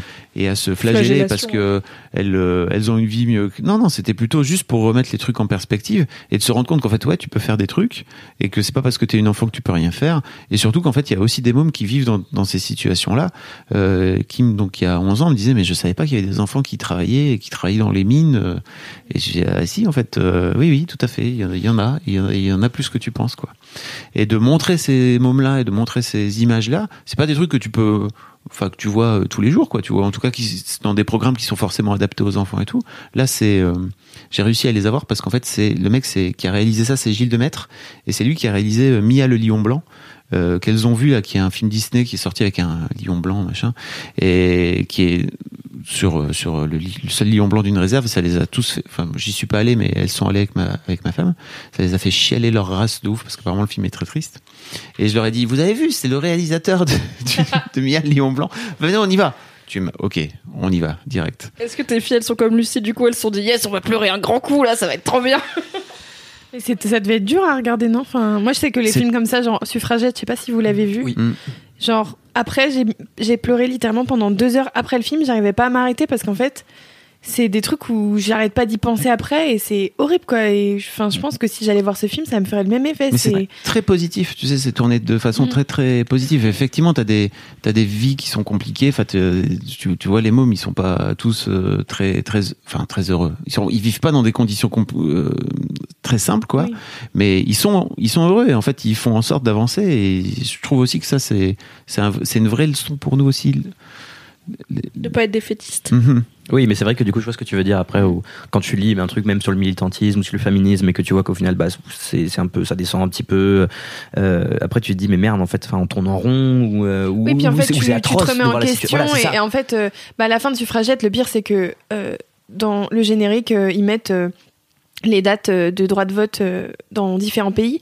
Et tu vois que la France, on est à la ramasse, quoi, enfin, par rapport à d'autres pays. tard France. Et franchement, de voir cette liste des pays avec juste les dates et à la fin ils mettent et encore euh, plein d'autres pays qui n'ont toujours pas et tu dis putain c'est pas possible. Enfin franchement j'arrivais pas à m'en remettre rien que de le dire. Ouais, je ouais. vais peut-être pleurer. Voilà tout va bien. je vais remplacer Loulou c'est cool. Mais ouais, c'est un truc, euh, les films comme ça, moi, ça me. Enfin, c'est dur, en fait, pour moi de les voir parce que j'ai du mal à, à m'en détacher après, à me dire, euh, ok, c'est. Enfin, c'est positif et. Est-ce que t'arrives pas à spinner le truc en te disant, ok, à la fin, ils disent, il y a encore tant de pays qui l'ont pas, mais tous les pays d'avant, ils l'ont eu. Donc, en fait, l'histoire, elle va dans le Ah sens oui, de, à la oui, fin, les femmes, elles votent, tu vois. Ouais, mais c'est. Il y Enfin, a, c'est il y a dur. encore du chemin, vois. quoi. Il y a encore du boulot. Tu Oui, dis, mais il n'y a pas de raison qu'il soit pas fait le boulot. Tu vois ce que Ouais, je veux ouais, dire mais Ce sera pas un boulot pas- facile, ça l'a jamais été. Oui. Mais globalement, j'ai l'impression que la dynamique de l'humanité, c'est d'aller vers plus d'égalité, même si on a du mal à le voir parce qu'on a le nez dedans. Mais Si tu regardes par rapport à il y a 50 les ans pays en qui, France, plus les pays se développent et plus ils ont accès à des soins, à l'éducation, etc.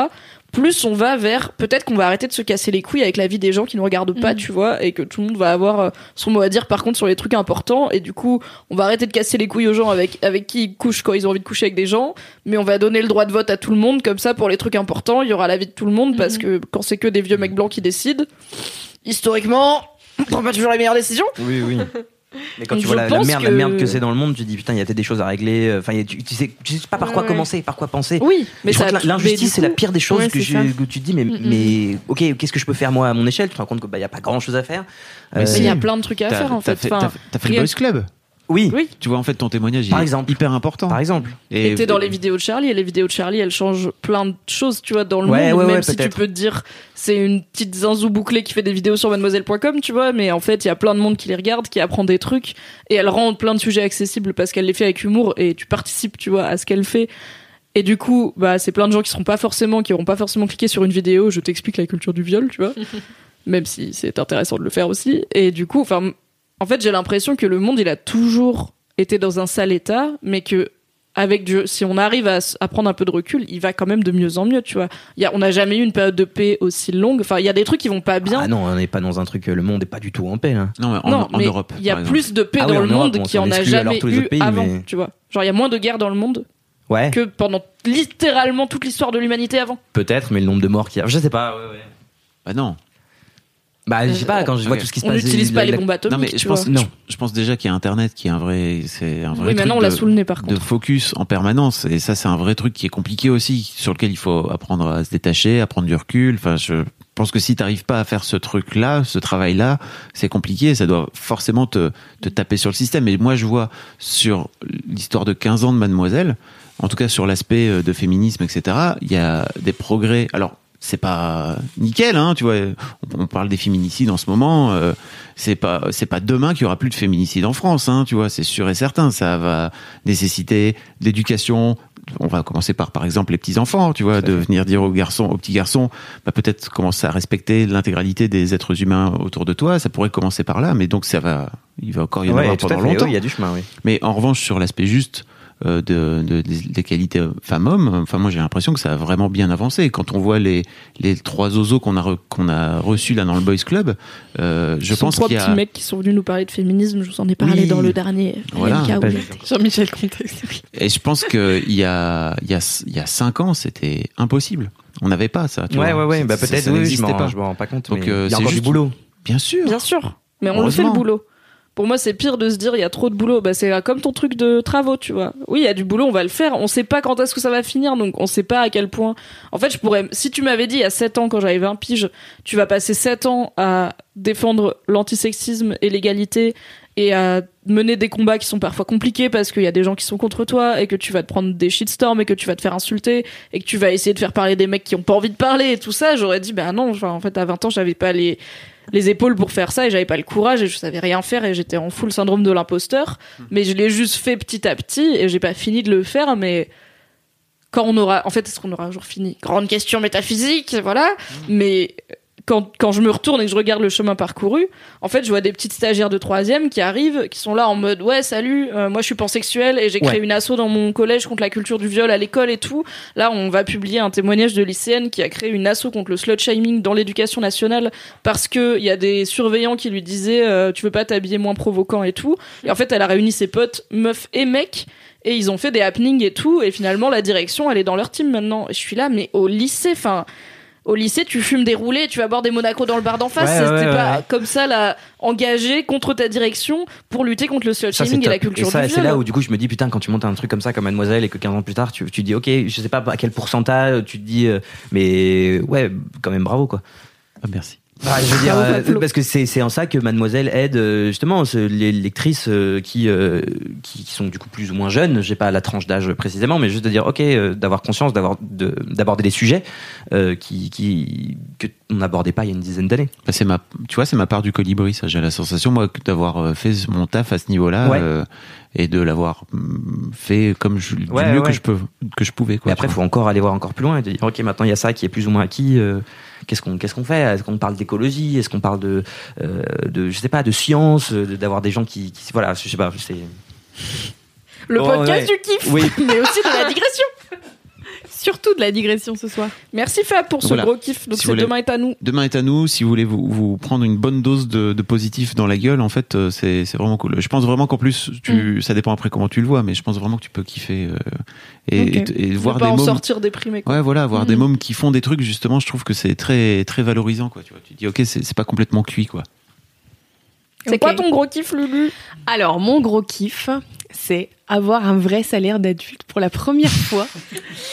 Parce que, euh, figurez-vous que c'est un peu en lien avec euh, mon mini-kiff, parce qu'en fait, euh, le salaire est tombé vendredi dernier. Et euh, vendredi dernier, en rentrant chez moi, j'allais toute seule car mon mec n'était pas là. Je me suis dit, pour célébrer mon premier vrai salaire, je vais m'acheter une pâtisserie Christophe Michalak que j'ai dégustée en regardant The Holiday. Donc tu vois, tout est lié finalement. Il manquait la neige dehors. Il manquait la neige, mais, euh, Ah, mais c'est vrai que c'est ton premier vrai salaire. c'est Tu mon viens de premier- terminer ton stage. mon premier ça salaire, en fait, il faut savoir qu'avant, donc j'étais déjà chez Mademoiselle, mais en stage, et donc en stage, tu as un salaire qui est pas foufou, voilà, c'est pas un vrai Euh, salaire. Comment quoi. ça s'appelle C'est Une gratification. Gratification, ça, on appelle même Gratification pas ça un salaire, voilà. D'environ 3,75 de l'heure, le, le saviez-vous? C'est très peu. Et donc euh, voilà, le, le salaire de stagiaire, c'est pas ouf ouf. Et avant ça, je faisais des études, donc j'avais pas de salaire non plus. Et en fait, voilà, c'est pas un truc qui va changer ma vie euh, dans le sens où je gagne pas 10 000 euros par mois et en fait. Euh, mes parents m'aidaient beaucoup avant, donc c'est ça fait pas une grosse différence dans mon, com- mon compte en banque euh, concrètement, mais c'est juste le truc de se dire, en fait, cet argent que j'ai sur mon compte en banque, c'est moi qui l'ai gagné avec mes petites mains qui ont tapé sur un clavier pour faire des trucs cool qui me plaisent. Et en fait, euh, ça me fait trop plaisir de, de me dire que ben voilà, c'est mes sous à moi. Et en fait, euh, je fais des trucs d'adulte. Et là, j'ai rempli mes papiers pour la mutuelle la semaine dernière. Wow. J'étais fière de moi. Bon, je l'ai fait avec deux semaines de retard. Mais tu l'as fait. Baby Tes- parents ont arrêté de donner de l'argent du coup ou pas? Alors, ils devaient. Et en fait, non, j'ai toujours eu les sous ce mois-ci. Donc, je suis un peu une arnaque en disant Mes ça. parents mais- m'ont fait le coup de. Genre, ils m'ont filé des sous deux mois de, deux mois de plus en mode Oh, on a oublié de t'éteindre le virement et tout. Je suis là, ouais. Bah, ma mère m'a dit qu'elle continuait jusqu'à Noël parce qu'elle a fait ça avec ma sœur et par souci d'égalité, Ah, c'est cool. elle va faire ça encore jusqu'à Noël. Euh, mon père m'avait dit qu'il avait arrêté. Je lui ai envoyé un, un SMS pour lui dire j'ai quand même eu l'argent. Il m'a dit ah oui la banque a pas dû prendre en compte mon truc. J'étais là. Bon donc je te dois, je te dois des sous. Il ne m'a pas répondu depuis Ah non, donc I guess not. Je pense qu'il ne veut pas que tu le rembourses. Voilà. Mais euh, voilà l'idée c'est de c'est que ça me fait plaisir en fait de de de devenir de passer dans la vie active tout simplement parce que c'est un truc qui était pas du tout prévu dans ma life et en fait euh, Jamais. Jamais. euh, non, mais c'était pas prévu. Donc j'étais partie pour faire un doctorat. Donc le doctorat, c'est encore 3 à 4 ans. Genre, t'as le temps de voir venir la vie active, tu vois. Oui, jadis. T'as fait quoi comme étude toi? J'ai été en linguistique, vraiment rien à voir Ah oui, avec la beauté. hein, c'est très. Je, voilà, les sciences du Euh, langage, ouais. tout ça. Euh, voilà, random finalement. Oui, oui, non, Est-ce que, avec le recul, tu regrettes Tu dis j'aurais dû prendre le doctorat? Non, non, non, non. Ah non, bah puis je l'ai dit à beaucoup de gens récemment. Je, non, vraiment. non, il y a la dé- rédac chef et le. non, non, mais. bah, bien sûr, moi, je vais prendre le doctorat en fait. C'est mon premier salaire, je me casse. Non, mais en plus, c'est des vraies discussions qu'on a eues avec Non, non, mais c'est vrai, en fait, Faut, faut euh, l'expliquer. Je voulais vraiment faire un doctorat et en fait euh, j'avais postulé chez MAD euh, en mode comme ça je regretterai pas, voilà, j'ai fait ma candidature en une heure euh, en mode il faut que je le fasse sinon j'y penserai voilà. Mhm. Au final Fab m'a téléphoné juste après que j'ai envoyé toutes mes candidatures pour partir en doctorat auquel j'ai Ah été oui. acceptée euh, avec une bourse plutôt généreuse en plus donc j'étais là très bien donc ma vie ça va être compliqué de les décisions tout ça. Finalement j'ai pas pris la bourse, je suis restée chez Mademoiselle. Il s'avère qu'ils ont fini par m'embaucher. C'est formidable, voilà. Euh, et en fait, je, non, je regrette pas parce que euh, récemment, en plus, j'ai dit à mon mec, putain, imagine toutes les statistiques que j'aurais dû me taper si j'étais partie en doctorat. Là, je suis en train de faire des vidéos où je me maquille comme une con euh, avec euh, des, enfin bref, voilà, c'est, non, non, je regrette pas. Mais ouais, du coup, c'est d'autant plus satisfaisant en fait de d'avoir un salaire et d'être, de faire des trucs pour moi et qui sont enfin un- un- d'avoir un vrai emploi euh, parce que c'était pas du tout prévu là maintenant dans ma vie et je suis là en fait bravo tu fais ça t'as 22 ans et c'était pas c'était pas prévu dans ma life donc euh, voilà je suis assez contente Bah, C'est bravo. l'indépendance qui doit être, bravo, euh. Lucie. C'est vraiment là, tu sors vraiment, tes parents ils vont, ils vont arrêter de te donner de ah l'argent. bah y est, ma mère était t'es- ravie elle était là ouais la thune non, Elle était bisous, ravie parce que souvent c'est le dernier truc de, des parents, c'est le dernier truc Ouais, que tu tiens bah, chez plus eux. besoin d'eux maintenant. Et là c'est vraiment, bah c'est Ouais, fini ouais. quoi. Tu t'occupes Bah, de tout, à la euh. fois, je pense que ça les a pas mis hyper à l'aise tout de suite parce que euh, rédactrice beauté, c'était pas trop dans leur tête un truc faisable dans la vie, tu vois. Enfin, Ouais. genre, je pense que. Remarque, C'est pas une carrière qu'ils je pense qu'ils ont moins de mal à expliquer ce que je fais maintenant qu'avant quand je faisais euh, un un master un ouais un mémoire sur euh, les phrases infinitives euh, l'acquisition des phrases infinitives chez les enfants en francophone tu vois c'est là ma mère avait un peu de mal à expliquer ce que je faisais Ah oui, La oui, tête oui. d'Oscar. Non, Ouais. mais j'ai essayé de réfléchir. Et mémoire, du coup, maintenant, c'est plus facile de dire elle parle de produits de beauté sur Internet. voilà, c'est un peu plus euh, easy. Mais, mais ouais, je pense qu'ils sont contents euh, que je fasse ça et que, que je sois épanouie là-dedans finalement. Et, je pense que c'est le plus important. Après, bien sûr, c'est sûr. C'est cool pour eux qu'ils aient plus à me donner des sous chaque mois, mais je pense que c'est pas ce qui leur fait le plus plaisir finalement, quoi. Mais, mais voilà, pour moi, c'est un gros kiff, euh, un gros kiff qui marque le Un début d'une nouvelle vie finalement. Ah oui, c'est sûr. Waouh, trop Voilà, Début de la vie d'adulte. voilà. Donc je suis très contente. Bravo, Lucie. Voilà, C'est cool. j'ai été concise. Les impôts Les impôts. maintenant. Yes, Attention. vivement euh, la, la- Comment ça s'appelle? Déclaration d'impôt Oui. Ouais, Déjà, j'ai- on est chez pour faire la mutuelle, alors je pense que là, ça va être. euh, On s'y fait, Vous êtes, t'inquiète. prélevé, vous êtes prélevé à la source maintenant? La Oui. vie est quand même un peu Ah oui, plus oui. simple. Enfin, tu, tu verras. Prépare-toi. C'est quoi ton gros kiff, Oscar? Alors moi c'est un film que j'ai vu qui s'appelle Tu mérites un amour de Afia Herzi. Ah. Euh, je sais pas si vous l'avez. J'ai vu l'affiche. Qui a vu l'affiche Mm. qui à partout. Très joli. C'est euh, c'est extrêmement beau. C'est son premier film. Elle, elle jouait, elle est d'habitude, elle est actrice. Euh, et elle joue dans les films de Keshish. C'est là où on l'a vu. C'est une, une des figures phares de, de Keshish. Elle a joué dans Make to My Love euh, et puis dans les, les films auparavant. Et là, elle sort son premier film, euh, du coup, qui s'appelle Tu mérites un amour et qui raconte l'histoire de. Euh, c'est une histoire tellement simple qui paraît si simple comme ça, mais qui est extrêmement bien faite, euh, qui est une meuf qui se fait larguer par son mec. Voilà, ça fait un an qu'ils étaient ensemble, elle se fait larguer. Et, euh, et ensuite, euh, il y a ce chagrin. Bon, elle se fait tromper, il y a un truc un peu comme ça. Et ce mec en question se casse en Colombie pendant trois semaines.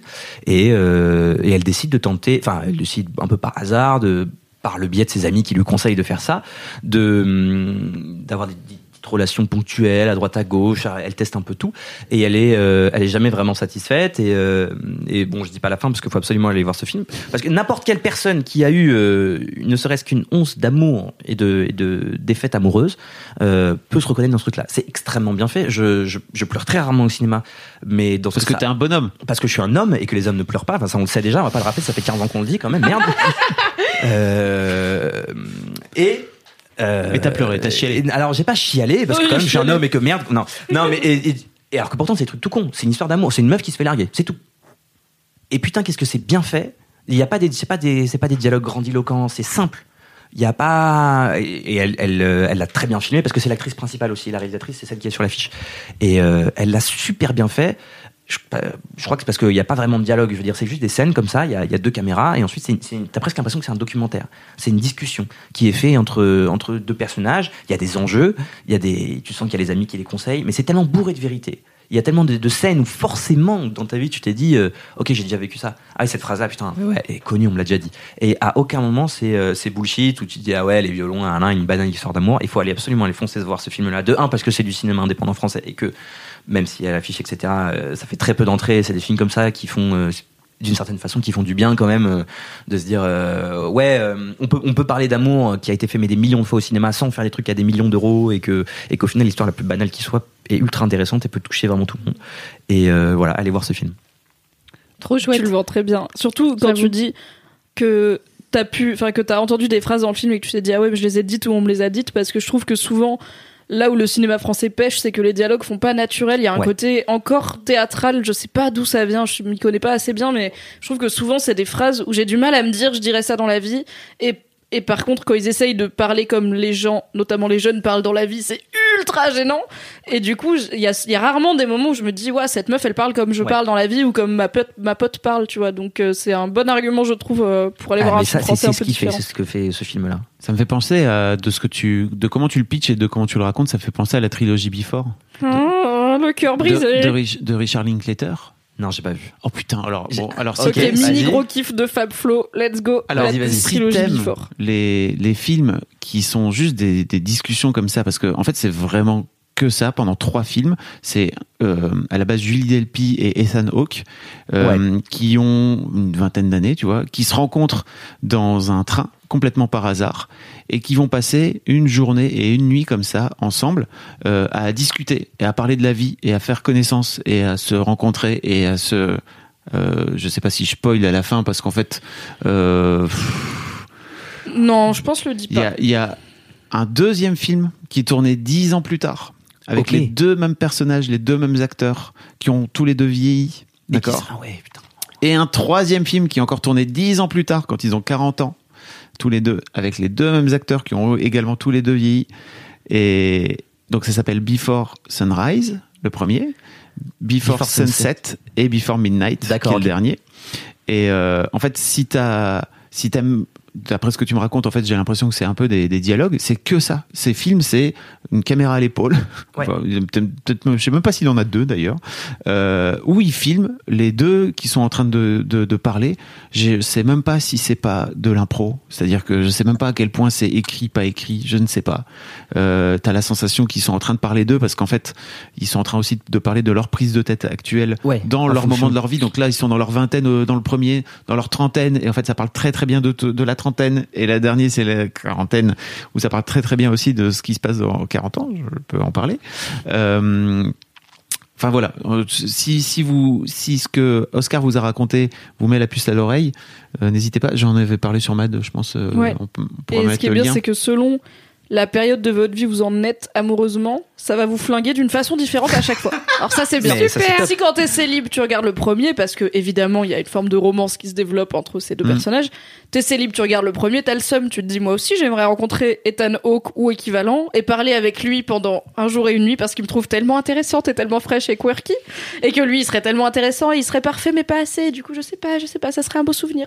Si t'es un peu dans les débuts du couple et tout, bah t'en regardes un autre et tu fais ah ouais c'est vrai. Ou alors tu regardes le premier et tu dis putain mais oui la rencontre elle était incroyable et tout mais est-ce qu'on va retrouver cette magie et tout? Enfin bref c'est Ce- Voilà, n'importe quel moment de ta vie, tu regardes la trilogie Before, t'es là, bah, ça pique, mais pas au même endroit que la dernière fois, j'ai dû grandir un petit peu, c'est bien. Un, un. Et alors, j'ai pas passé l'étape du coup cadra, mais. euh, T'as vu le dernier? Non, je l'ai pas vu. Je pense que j'attends, tu vois. J'ai pas envie de voir le film des cadras à 27 ans parce que je pense que. Enfin, bien sûr, je suis pas débile, tu vois. Genre, je vais comprendre ce qui se passe et je vais pouvoir rentrer en empathie Oui, quand oui. même. J'ai j'ai un petit cœur qui bat. Mais je pense que j'aime j'aime bien l'idée de me le garder pour quand je serai plus près de leur vie et que je vais plus me dire Ah, ah, ok. Qu'après, je vais aller genre boire du vin rouge en regardant tomber la pluie comme j'ai fait à chaque fois que j'ai regardé un de ces putains de films où vraiment je me mets à ma fenêtre et je suis là. Pourquoi la vie? Mais d'une très bonne façon. Comme toi qui aimes pleurer devant les films, tu vois, c'est. Je pleure Ouais, rarement, mais juste ça me fout dans un mindfuck mélancolique, nostalgique. Enfin, c'est. Très peu de films ont fait cet Mm. effet. Et si vous, donc vous, si vous, si t'aimes, si t'aimes bien les dialogues, Ouais. enfin, les, les trucs bien dialogués, quoi, tu vois. Ouais, Bien bah, écrit. bien et du coup oui c'est ça, c'est presque comme tu disais de l'im- de l'impro quoi. Et euh, et, et qui et il y a rien de plus vrai que, que quand t'as l'impression que bah que quand t'as pris juste deux personnes qui font qui ont une discussion quoi. Et c'est c'est ce qui touche je crois quand t'essayes de faire le plus vrai possible et pas essayer de romancer ou de faire une fiction qui part à volo, euh, juste de de de, de prendre euh, de prendre la vérité, ce qui te semble le plus vrai possible. Il y a y rien de plus original je crois. Tu me l'as vendu de ouf. Hein. Grave. Pareil. Et toi, Mimi, ton gros kiff? Alors, maintenant qu'on me pose la question. du coup, ah, souvenez-vous, je vous ai teasé pendant mon mini-kiff que j'avais lu euh, Revival de Stephen King, lisez-le, est très bien, dans un contexte un peu particulier. Car le week-end dernier, j'ai fait quelque chose que je n'ai jamais fait de ma vie. Alors, pour les gens qui l'ont beaucoup fait, ça va paraître extrêmement niveau débutant, euh, voire euh, piste verte d'acrobranche, mais pour moi, c'est pas mal.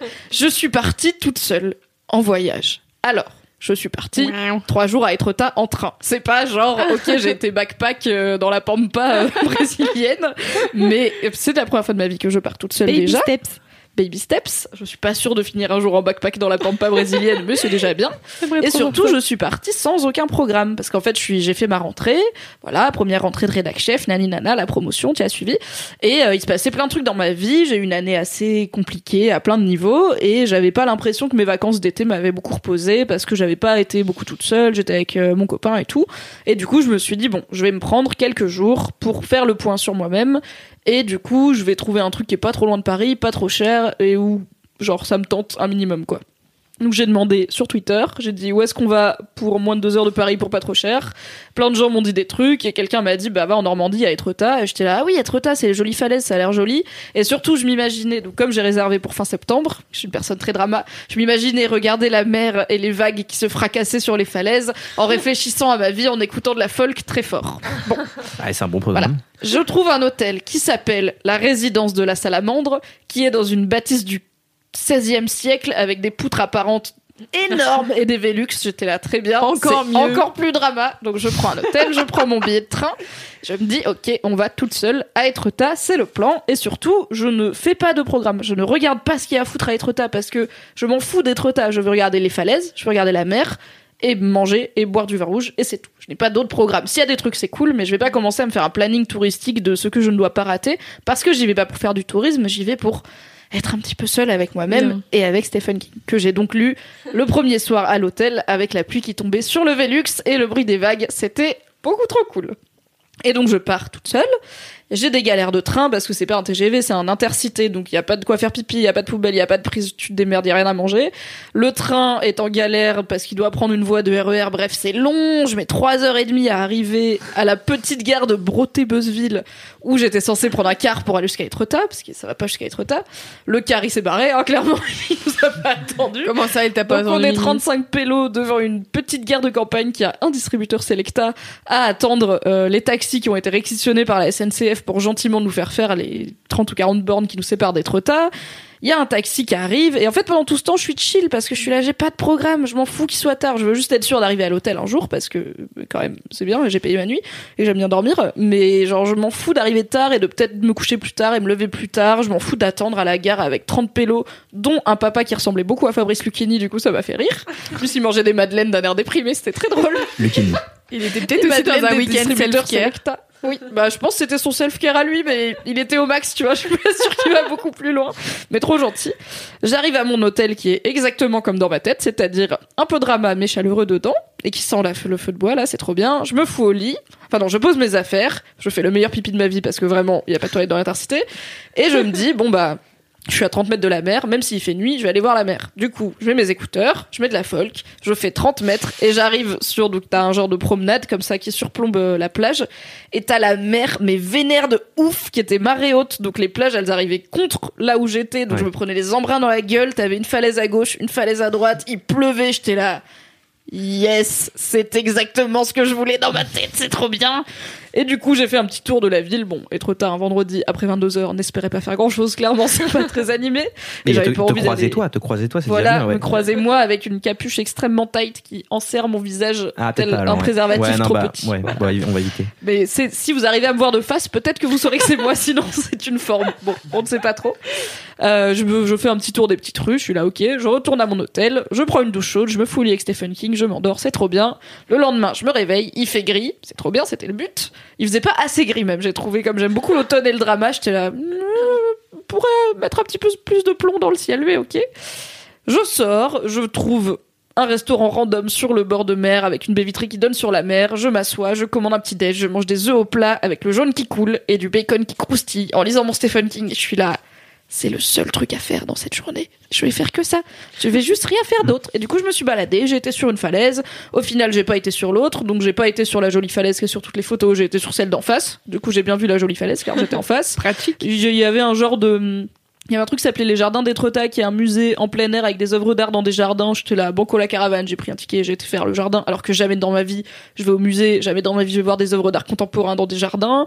J'ai été manger des fruits de mer, je vais jamais manger des fruits de mer. Souvenez-vous qu'un épisode, mon mini kiff c'était d'avoir mangé des moules dans ma vie, donc quand même on en est là. Ah quoi. oui, oui, oui. Je me rappelle de cet épisode. Et c'était trop bien. Voilà, j'avais pas de programme, j'avais rien d'autre à faire que faire ce dont j'avais envie. Et je suis pas trop hyper active en vacances, mais j'ai quand même ce truc où je culpabilise si je fous rien. Quoi. Si vraiment je vais loin et que je fous rien, bah je me dis déjà t'as dépensé de la thune pour rien et en plus euh, t'as pollué pour rien parce que t'as pris l'avion Oui. jusqu'à Majorque et voilà.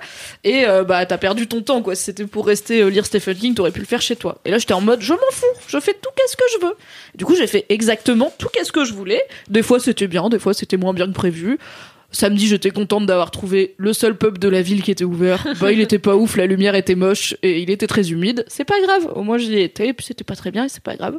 Et voilà, c'était très chill. Donc, bien. je pense que je ferai ça un peu plus souvent de J'adore les juste week-ends comme ça. aller dans des endroits pas trop loin et pas savoir ce que je vais y faire et Oui, juste puis rien que marcher. de pas être chez toi, en fait, je pense que ça aide, Ouais. ça te sort un peu de ta Ouais. routine de le week-end, je suis chez moi et puis je me je fais un bah, petit je vais aller thé, à la laverie et puis là et puis je vais voir des potes parce qu'il y a toujours machin qui boit un coup Oui, et c'est tout ça. et du coup je n'arrive pas du tout à me poser toute seule avec moi-même et j'en ai parlé à ma, ma psy s'est foutue de ma gueule donc dans le dernier LMK je disais mon gros kiff c'était yay la thérapie j'ai revu ma psy juste avant de partir donc j'avais très bien calibré tout ça je lui ai dit je vais être tard trois jours toute seule pour réfléchir à des trucs dans ma vie prendre des décisions et tout et elle était un peu en mode pourquoi vous allez à être tard trois jours? Bah parce que j'arrive pas dans ma vie à me poser toute seule avec moi. Je suis tout le temps en train de m'occuper. J'écoute des podcasts, je vois des gens, je regarde des séries. Genre jamais je suis toute seule avec moi-même quoi. Elle m'a dit mais genre vous êtes obligé de passer de jamais à trois jours toute seule à être tard. Et là, je sais pas. Je me suis dit que ce serait bien. Elle m'a dit oui oui si c'est bien, si c'est une envie c'est très bien. Mais vous pensez que les gens ils vont trois jours tout seuls à être tard? J'aurais été là. Ah ouais. En fait t'arrives pas à faire le niveau zéro. T'as décidé de te mettre au niveau 100 de je vais être toute seule avec six mois au. Laos. Bah, peut-être qu'elle aurait, besoin de- de elle aurait là-bas. besoin de partir un petit peu, elle aussi. Oh, j'irai la clasher. Non, non, non, Écoute, non, non, au prochain rendez-vous, je tout lui ça. dirais peut-être que vous devriez partir toute seule trois jours à Parce que être c'était vraiment top. Ça Dis- vous ferait dis-lui du bien. écoutez des LMK et puis. Oui. euh, Mais t'as- Casse contre casse. Mais donc, ouais, c'est ça. Mais t'as quand même lu. Oui. C'est-à-dire que t'avais quand même une activité. Tu vois Non, mais en même temps, tu peux. Tu Mais pas fais tout le temps. Rien non, non, du c'est tout, pas tu ça. vois. Oui, c'est pas ça. C'est que En moi, arrivant, quand je j'étais me crevée, barre, donc j'ai lu. typiquement quand je me barre, je prends pas de trucs avec moi euh, pour m'occuper le cerveau. J'avais pris juste mon Kindle, donc j'avais pas pris mon ordi. Bon, j'avais mon téléphone euh, évidemment, Oui. ne serait-ce que pour avoir mon billet de train, mais je le laissais souvent dans ma poche. où Mhm. Je prenais quelques photos, mais j'étais pas très connectée. Mais oui, effectivement, en fait, j'ai lu au moment où j'avais pas envie d'être toute seule avec moi-même. Mais c'était genre le truc de base, c'était réfléchir à ma vie et à ce que j'allais faire et prendre des décisions. Et juste quand j'avais entre guillemets fini, où Ok. j'étais là, bon, je vais quand même pas passer euh, trois jours à ruminer, tu vois, bah je vais lire un Stephen King et manger des œufs au plat avec le jaune qui coule, quoi. C'est très bien. Oui, puis ça reste euh, le livre. Enfin, pour moi, c'est quand même un autre niveau que regarder des séries, tu vois. Genre, pour moi, regarder des séries, ça, c'est ça, ça te remplit le cerveau vraiment. Ça dépend quelle série encore, voilà. Mais, Oui. Mais en fait, mais c'est pas le ça. c'est livre, que- c'est encore plus, c'est un peu plus introspectif pour moi que, euh, Ah ouais. Enfin, que pour moi, regarder juste- une série. Ouais, pour moi, c'est juste ça te, ça, ça- stimule. ça te fait avancer. Enfin, tu vois, ça te, ça Mm. t'occupe le cerveau entre guillemets, et donc ça te permet pas d'être, euh, d'être oisif, parce que pour moi, en fait, la, la vraie, le- le- les vrais moments où tu commences à réussir à faire le point, c'est quand tu penses plus à rien Mm. d'autre que, enfin, ton cerveau, il est pas occupé, quoi. Tu vois, tout simplement. Et voilà, je lis très vite. Oui. Je lis 100 pages par heure. le bouquin fait 400 pages. J'ai lu un bouquin Ah en oui. trois jours. Ok. J'ai pas lu tout le week-end, Ah oui, clairement. Non, parce que moi, vraiment, je, je lis pas vite. Et tu vois, tout à l'heure, je suis allé voir ma psy, donc, et qui m'a dit, je lui ai demandé comment, ce que- ce qu'elle avait fait de son été. Elle m'a dit, je n'ai fait rien. Je fais, elle m'a dit, et c'est pas pareil Que rien de, faire. De rien faire. Elle fait, tu vois, j'ai décidé pendant cinq semaines de ne faire rien. Elle dit, et je fais super bien rien. et j'ai fait, ah ouais, donc en gros, parce que l'idée, c'est de, de, de décider de ne faire rien. Plutôt que d'être passif et de dire j'ai rien fait, c'est-à-dire Ouais, que ouais, tu ouais. décides à un moment donné de te prendre un, un moment pour toi où tu décides activement de ne faire rien. Et prendre la décision, c'est pas mal. Voilà. C'est plus grand que. Bah, c'est ça qui est le plus agréable. Moi, j'ai fait ça aussi un week-end il y a pas très longtemps et tu te dis, ok, j'ai le week-end pour faire, me faire du bien en fait et, et ça fait trop plaisir quoi. Tu fais tes petits trucs euh, tranquillement. euh, Enfin, ouais, moi je suis Trop bien. pour le self-care. Yes. Ah ouais, ouais. Bravo. Pensez à ne faire rien. Je pense que c'est la leçon de ce LMK. Prendre le temps de ne rien faire. de ne faire De rien. ne faire rien. rien. Ah bah oui, de ne faire rien. Putain, j'ai rien écouté. Et moi, je m'étais retrouvé dans un, sur un rocher, dans, dans un champ d'olivier, comme ça. Oui, je me souvenais que Pendant- t'étais. J'y ai sous, pensé quand je voulais. sous, là. Non, Ah non. j'avais décidé d'aller dans ce champ d'olivier vraiment random, au milieu de la campagne euh, vers euh, Avignon, tu vois. Ok. Euh, et j'ai passé, je pense, 6 heures sur ce rocher, à juste rien regarder d'autre que rien, à faire rien, donc vraiment. C'était trop bien. Mais j'ai hésité à la base quand je voulais partir. Je me suis dit, je vais demander à Fab, il est où? Parce que tu m'en avais parlé. euh, où est-ce que c'est le truc avec les oliviers Ah. où t'étais allé t'isoler? Et après, je me suis dit, non, s'il y a des oliviers, c'est plus loin de Paris. En fait, c'est Ah oui. c'est loin. Avignon, c'est cher. C'est pas le même prix qu'un intercité pour intercité pour Etretat, c'est 30 balles. hein, vraiment, c'est plus plus accessible que le TGV. Ouais. Et surtout, je trouve que la Normandie en octobre a plus de charme que Ah ouais. le Rhône-Alpes en octobre. Pas d'accord, mais d'accord. Mais ceci dit, j'aurais été incapable de te dire où c'était parce que vraiment, je me suis perdu. J'ai pris ma T'avais un voiture. bail, oui, mais t'avais une voiture en plus. Moi, j'ai pas le permis et tout. J'étais là, ça va être un gîte, euh, Oui. machin truc. Là, j'étais très bien à la Trop bien. résidence de la salamandre. T'étais sur une falaise et il était sur un rocher. Donc, je veux pas Ouais, mettre de. non, était- mais comme quoi, la Elle- falaise, elle- c'est quand même plus. elle était plus haut. C'est plus badass, ouais. Pour réfléchir plus loin encore. Sur ce tacle gratuit d'Oscar, je pense qu'il est temps de finir ce très long Laisse-moi kiffer. C'était trop bien. 6h40. Pas du tout. Et nous sommes arrivés. Non, en ça va. Attends, on a déjà Ok, fait beaucoup donc on a long. fait n'importe quoi sur les mini-kifs, C'était- auxquels on a probablement mis 32 minutes à arriver déjà au début Ouais, de mais pas, c'est Non, pas mais très bien. Il faut prendre les choses comme elles viennent. Et en fait, au finalement, on a Oui. été assez vite euh, sur la C'est suite. pas moi bien, qui vais rusher les podcasts. Les podcasts longs, c'est ma passion. hein, J'ai pas la sensation Ah, qu'on est qu'on est coursé, quoi, tu vois. Non, mais on n'a pas non plus genre trop traîné. C'était très bien. Non, non, non. Et on continue à débattre du coup. Oui. Mais c'était pas mal. T'en penses quoi? Est-ce que c'était long c'était comment sur plutôt- 10 Bah écoute, 5 étoiles sur 5, ouais. Ouais, 5 Oh, sur 5. Ouais, au niveau du Comme, Comme la, la note, que, vous allez donner sur Apple Podcast en racontant votre vie de bolos. Excellente transition. Si tu veux soutenir Laisse-moi kiffer et que tu veux que Laisse-moi kiffer soit plus écouté par plus de gens qui comprendront de quoi tu parles quand tu mentionnes la pistache des podcasts, tu peux aller lui donner une note sur Apple Podcast car ça fait monter le référencement et tu peux aussi bien sûr en parler autour de toi et faire de la propagande pour LMK. Tu peux nous suivre sur Instagram at Laisse-moi kiffer et tu peux nous suivre sur YouTube où nous avons une chaîne où tu peux retrouver les épisodes et euh, laisser des commentaires si tu préfères ça aux plateformes de podcast. On est bien sûr sur Spotify, sur Deezer, blablabla. Si tu nous écoutes, c'est que tu as à peu près réussi à nous trouver. Bravo, tu sais où nous écouter. Mets des commentaires sur YouTube. Mets des commentaires sur YouTube et abonne-toi. Tout à fait, ça te fera du bien à la chaîne YouTube. On se retrouve dans une semaine avec la team sucré-salé, peut-être au complet, peut-être pas. On ne sait jamais vraiment dans ce podcast. Surprise. Ils sont tous à être tard. Merci beaucoup Oscar d'être venu. Merci, Et avec Oscar. plaisir. C'était trop bien, c'est toujours un plaisir de t'avoir ici. Merci Lucie d'être revenue. Merci. Merci, Et à bientôt dans À LMK bientôt. probablement. Inch'Allah. Car on te croise un peu plus souvent qu'Oscar après que vrai. tu travailles a priori, ici. voilà. C'est vrai, maintenant que t'as un salaire. Avec mon nouveau salaire. Tout est lié finalement. Donc dites à Lucie d'aller voir Love Actually. Envoyez. C'était quoi que les gens devaient t'envoyer par DM Euh, des- euh, je sais plus. Des nudes. Ouais, des- ouais. Dans le doute. Moi, envoyez-moi des photos de Jude Law et James Dean, du coup, n'hésitez pas. Ces comparaisons. Merci Fab d'avoir été là. C'était Merci, trop cool. Mimi. Je suis contente d'avoir refait un LMK avec toi. Ça, faisait longtemps. longtemps. Oui. Ça me fait plaisir. Et merci Mimi d'avoir été là et d'avoir été Oh, bah, une super merci. hôte. Mais tout à fait. C'était un plaisir. Merci voir. Alix pour le montage, car tu n'es pas là, mais tu vas quand même monter cet épisode. C'est vrai. Elle va être là, je dis Pépé, c'est si long. Et, et, et d'ici la semaine prochaine, qu'est-ce qui va se passer? Attends, merci à toi, cher auditeur ou chère auditrice, Ah oui, c'est d'écouter. Laisse-moi kiffer. Merci d'être là, car sinon, on est juste quatre zozos qui parlons dans un micro. On pourrait Mm. le faire autour d'une bière, mais C'est plus faux. sympa avec toi. Mm. Voilà, c'est cool. Et d'ici la semaine prochaine, Fab a un message à vous faire passer. Non, c'est toi. Non, je l'ai déjà dit la dernière fois pour Loulou, ok, je vais pas le redire. Allez, salut Et d'ici la semaine prochaine, Bye Internet, see you dans 15 jours et rendez-vous la semaine prochaine pour la team sucré salé. pour vous coucher bien, Kiki.